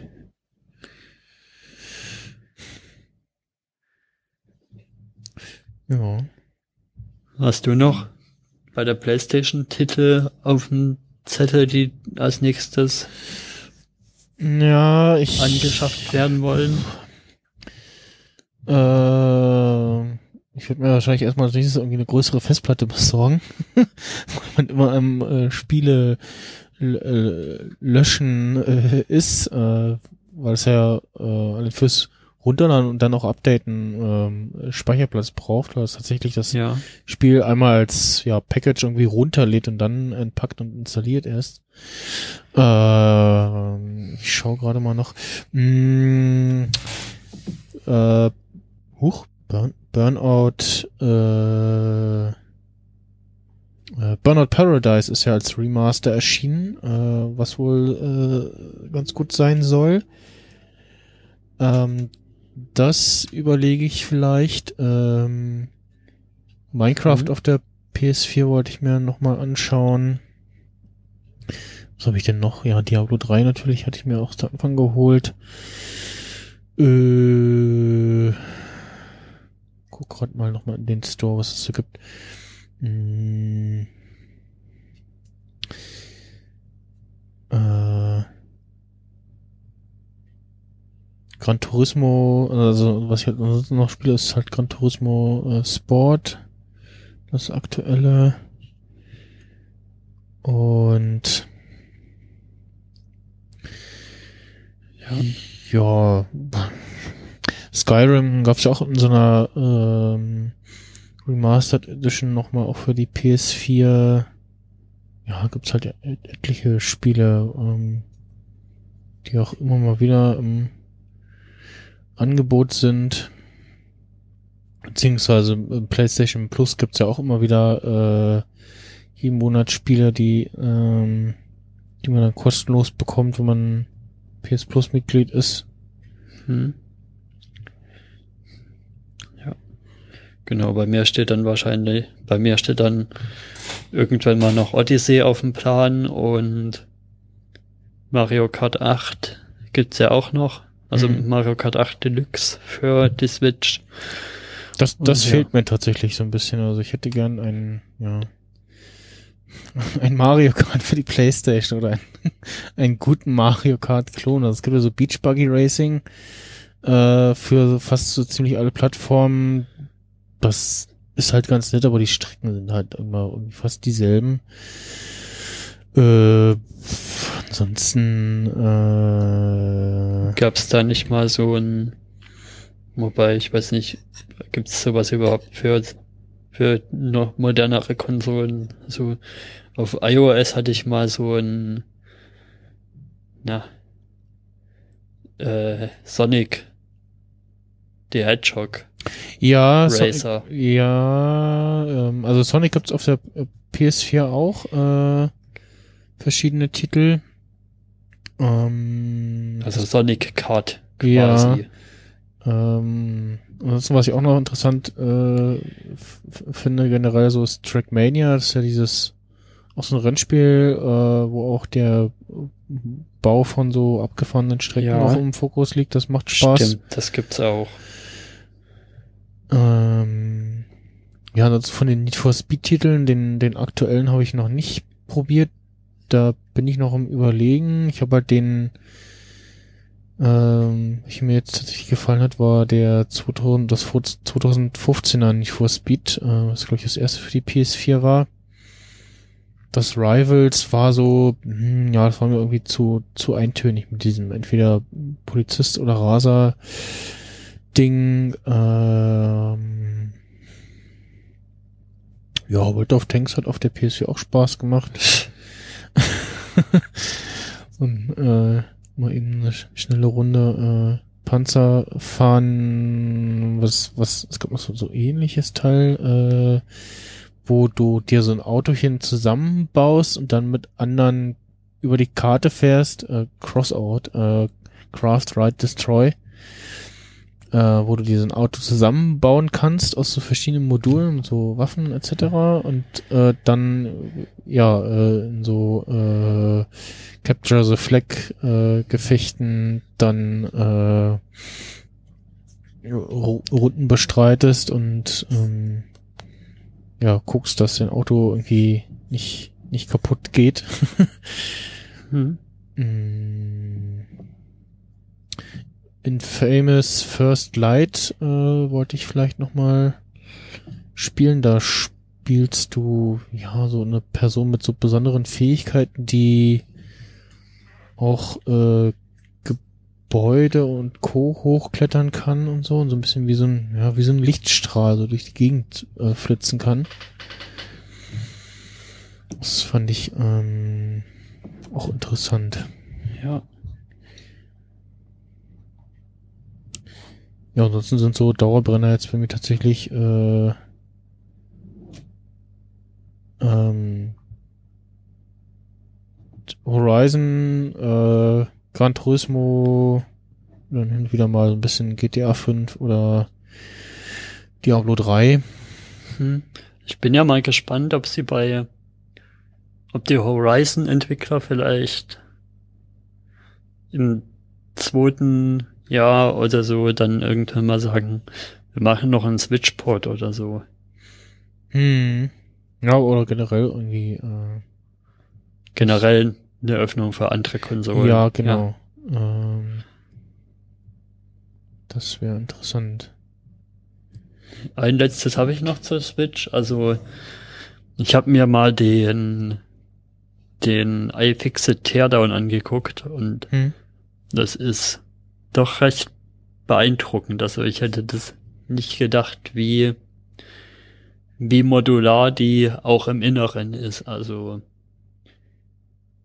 das einzige, was iFixit da als schwierig anmängelt, ist sind die sind die äußeren Schrauben, die halt einen proprietären Kopf haben, aber innen drin ist alles, muss alles sehr leicht entfernbar sein. Also dieses, also das geht so weit, dass, dass das LED-Panel von, also das, das HD-Panel, was da ja drin ist mit dem Touch-Display, Apple hat ja da meistens den Weg, dass das alles miteinander verklebt ist. Hm, hm. Und da ist kaum was verklebt. Das ist da mehr oder weniger bloß draufgelegt und dann mit so Klemmen festgemacht. Also da kommt man ganz einfach ran und ja, guck dir das Ding mal an, den und den, den Hm. finde ich sehr interessant und das ist auch so weit, dass, dass man Sachen vom, vom Motherboard mehr oder weniger, so wie ich es verstanden habe, einfach runterklicksen kann. Verschiedenen Chips. Hm. Also die Reparierbarkeit, wir haben da ja immer so einen Score, die liegt, glaube ich, bei sieben oder sogar bei acht von zehn für die Nintendo Switch, was ja ein richtig guter Wert ist. Hm. Und das zeigt für mich auch ein bisschen, ja klar, es ist, die Switch ist ein bisschen dicker und, aber für mich zeigt es trotzdem, dass es, dass man auch so ein, so ein Pad bauen kann, ohne alles miteinander zu verkleben und es ist trotzdem leicht und handlich. Ja. Also, mh, es gibt eine Alternative zu dem Apple-Weg. Ja, genau. Also das ist halt die ja, also bei Apple wahrscheinlich auch so auf diese Thema Wasserfestigkeit äh, Ja. auch, auch fokussiert und halt die Frage so wie wie wiefern Und alles immer kannst- schmaler kannst zu bauen. Noch, ja, genau, wie kannst du das Wasser festkriegen? Ich weiß nicht, ob du das gesehen hast, dieses Bild mit dem äh, von irgendeinem Laptop mit diesem herausziehbaren äh, Ethernet-Kabelanschluss. Nee. Äh, gibt so ein Bild so von wegen so, guck mal, so baut man äh, einen Netzwerkanschluss in, in dünne Notebooks, ähm, wo auch so ein, so ein dünn- dünnes Notebook und dann hat man so ein, so zum Gegendrücken, dann kommt es raus, so ein RJ45-Stecker, wo dann einfach der Anschluss für das Kabel quasi so rausklappt und äh, ja, das wurde so, so kann man das auch verbauen. Ähm, Das fand ich Ja. ganz spannend. Aber das kann ich, das könnte ich noch verstehen, dass da Johnny Ive das nicht will und das ist da ja, sein, das sah dann seinen ästhetischen aus. Ja, ja. Ansprüchen nicht genügt. Aber andere Sachen, dass es halt überhaupt immer dünner werden muss. Ja, Das ist überhaupt ja schon so eine Prämisse, die, die verstehe ich überhaupt nicht. Lieber ein paar Millimeter dicker und dafür mehr Akku. ja, ist das äh, ist auch die Frage. Äh, mich würde mal interessieren, wie lange so ein ja, sagen wir mal iPhone 4, das das hat ja schon relativ viel gekonnt und im Hintergrund gemacht, so wie wie lange so ein iPhone 4 so mit so einem ja entsprechend angepassten Akku dann äh, von einem iPhone 10 halten würde. So, weil die Akkuleistung ja schon, schon so ein bisschen mehr wird, wobei mir gerade auch einfällt, dass es ja sich ja neulich rausgestellt hat, dass Apple die Akkus so klein verbaut oder so, so kleine Akkus verbaut, weil der Prozessor ja wirklich Oberkante auch den Akku beansprucht. Ähm, Ja, natürlich ist es halt auch, ist es so, dass von iPhone 4 bis iPhone 10 jetzt in den ganzen Jahren sich natürlich auch die Akkutechnik weiterentwickelt hat. Mhm. Also man kriegt da auch mehr Kapazität jetzt sicherlich in, in den gleich großen Akku rein also wie der, vor. der Akku wird zwar jedes, jedes Jahr besser, aber es kommt halt äh, immer noch eine neue Funktion in iOS oder im iPhone hinzu, die dann nochmal irgendwie zusätzlich mehr am Akku zieht und Ja, ja. genau. Also zum Akku-Lebenszeit von der Switch kann ich also auch noch nicht so viel sagen, weil ich die halt größtenteils im Dock-Modus hatte. Hm. Und die Joy-Cons, die halten aber lange.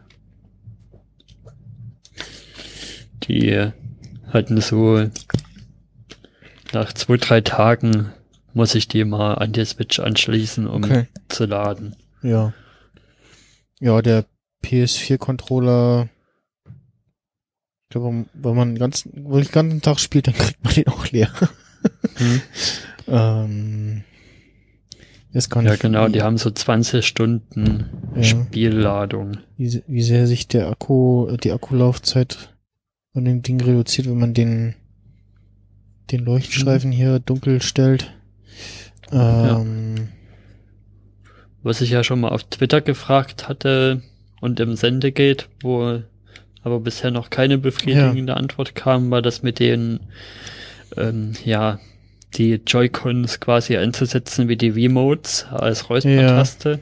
Da hatte der Jan ja noch geantwortet, nee, es scheint nicht zu funktionieren und im. Sendegate hat da noch niemand okay. irgendwie geantwortet. Ich würde jetzt spontan gerade mal ich nehme meine HDMI-Verbindung finden hier mein Switch, äh, gerade mal gucken, ob es noch von der äh, Ich habe aber auch die Software nicht, also ich kann es auch nicht selber Ja. probieren.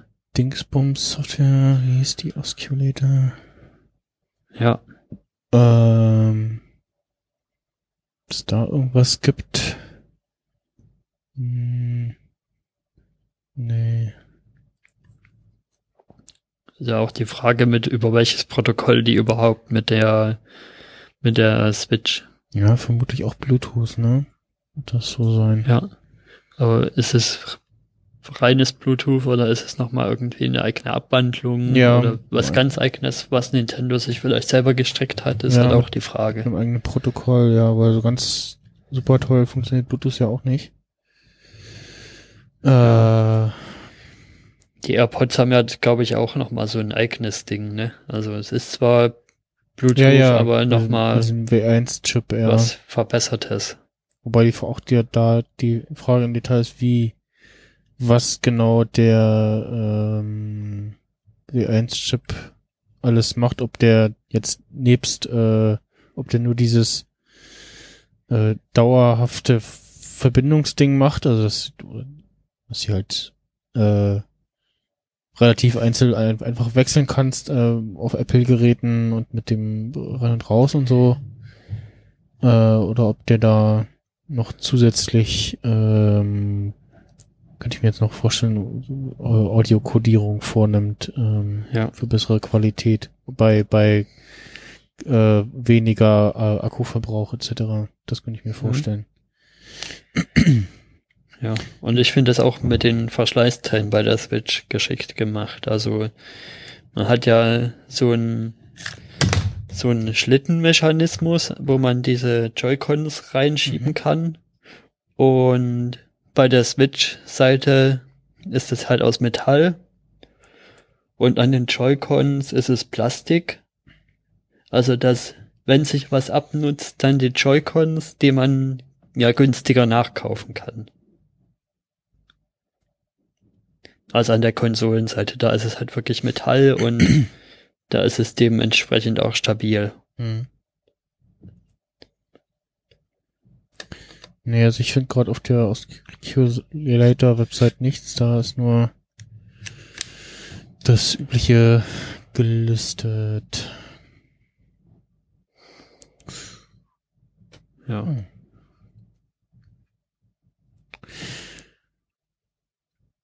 Na gut, Dann dann etwas, oder? äh, würde ich sagen, wir kommen zum Ende. Ja. Willst du noch mal Werbung machen? Für, für diese eine Veranstaltung da Anfang Juni. Ja, Ähm, genau.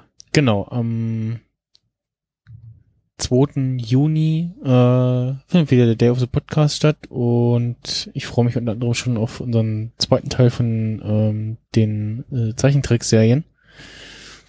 Äh, wo Ja. wir, wenn es klappt, äh, die Frau Dunderklumpen dabei haben, die man aus meinem Podcast schon aus den Discovery Weekly Podcast schon kennt und die nochmal, äh, ich glaube, insgesamt zehn Jahre jünger ist äh, als äh, wir äh, und damit den ganzen Schwung an so 80er Serien äh, nochmal mitbringt. Du Also meinst so- zehn Jahre älter. Äh, ja, äh, zehn Jahre älter, meine ich ja. Ähm, den ganzen Sch Schwung an Serien mitbringt, die wir nicht mehr so auf dem Radar haben, weil sie nicht mehr liefen oder was. Äh, und äh, ja, Ja. Und beim Star Wars Talk müssen wir mal gucken, ob ich da dabei sein kann. Und wenn dann per Remote. ja, genau. Ähm, wir haben wieder Star Wars Talk ähm, mit dem Ralf Stockmann, wenn er dann äh, da nichts dazwischen kommt, aber zugesagt hat er schon.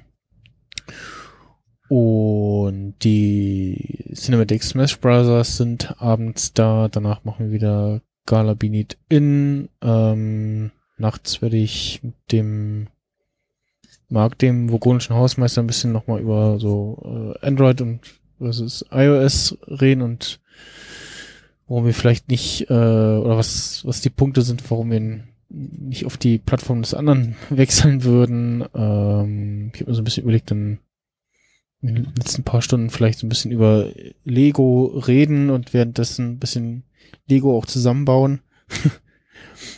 Ja. Und ich, ähm, den, der Podcast Nick, äh, hier, äh, Trust J. Doe vom äh, Amerikaner für euch, der ist auch wieder dabei. Hm? Ja, hast du wieder ein ordentliches Programm. Ja. Es geht immer relativ schnell von so, ah, was machen wir denn dieses Jahr? Und, oh ja, Plan schon voll, so, hm, das und das und das und, äh, ja. Gut, jetzt kommt dieses Jahr noch das mit der Konstellation des Star Wars Films kommt früher hinzu. Äh, und Oder kommt er? Hm. später. glaube ja nicht. Also es, es ist wirklich schon sehr zu spät. Also Ja. ich bin ja ja Ja. Wenn, dann wird's eher so minimale Verschiebungen geben. Also da gibt's ja noch Ja, so, ja. Ein, so ein passendes Datum. Aber Ja. ja, keine. Ahnung, warum sie das nicht nehmen. ja, das verstehe ich auch nicht. Also das äh, da bin ich auch nicht hinter. Hm. Ansonsten, was den Han Solo Film angeht, mal schauen, ne? Also äh, sch schlimmer als äh, Jar Binks kann es nicht werden. Also ne? oder ich, ich, ich habe sie noch nicht Mhm. gesehen, aber Holiday Special oder so oder die Ewok Filme sollen ja auch nicht so doll gewesen sein. ähm, ja, Ja. Gut. Genau, bei uns kommt dann demnächst die erste Folge der zweiten Staffel Filmklassiker raus. Nächste Woche. so, was habt Da- ihr da gesprochen? Da haben wir die Reue besprochen. Das ist ein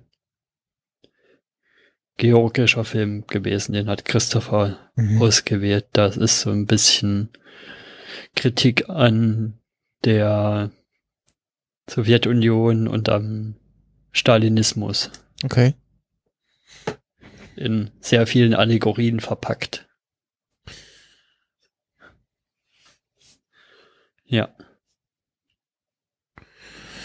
Gut, dann sehen wir uns äh, oder hören wir uns äh, nächste Woche vielleicht schon wieder. Ist auch wieder so ein Datum. ja. Da gibt's wieder so eine spezielle Sendung. Ja, mal schauen, was wir da machen. Und ja, dann ist ja auch schon April und dann ist ja bald Mai. Gucken, ob Mhm. da irgendeine Subscribe stattfindet oder so. Und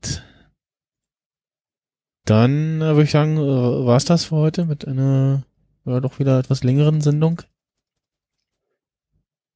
Ja. und bedanke mich äh, fürs äh, Dabeisein, Erik. Ja, gerne, gerne. Und dann sage ich äh, Tschüss und bis zum nächsten Mal. Tschüss.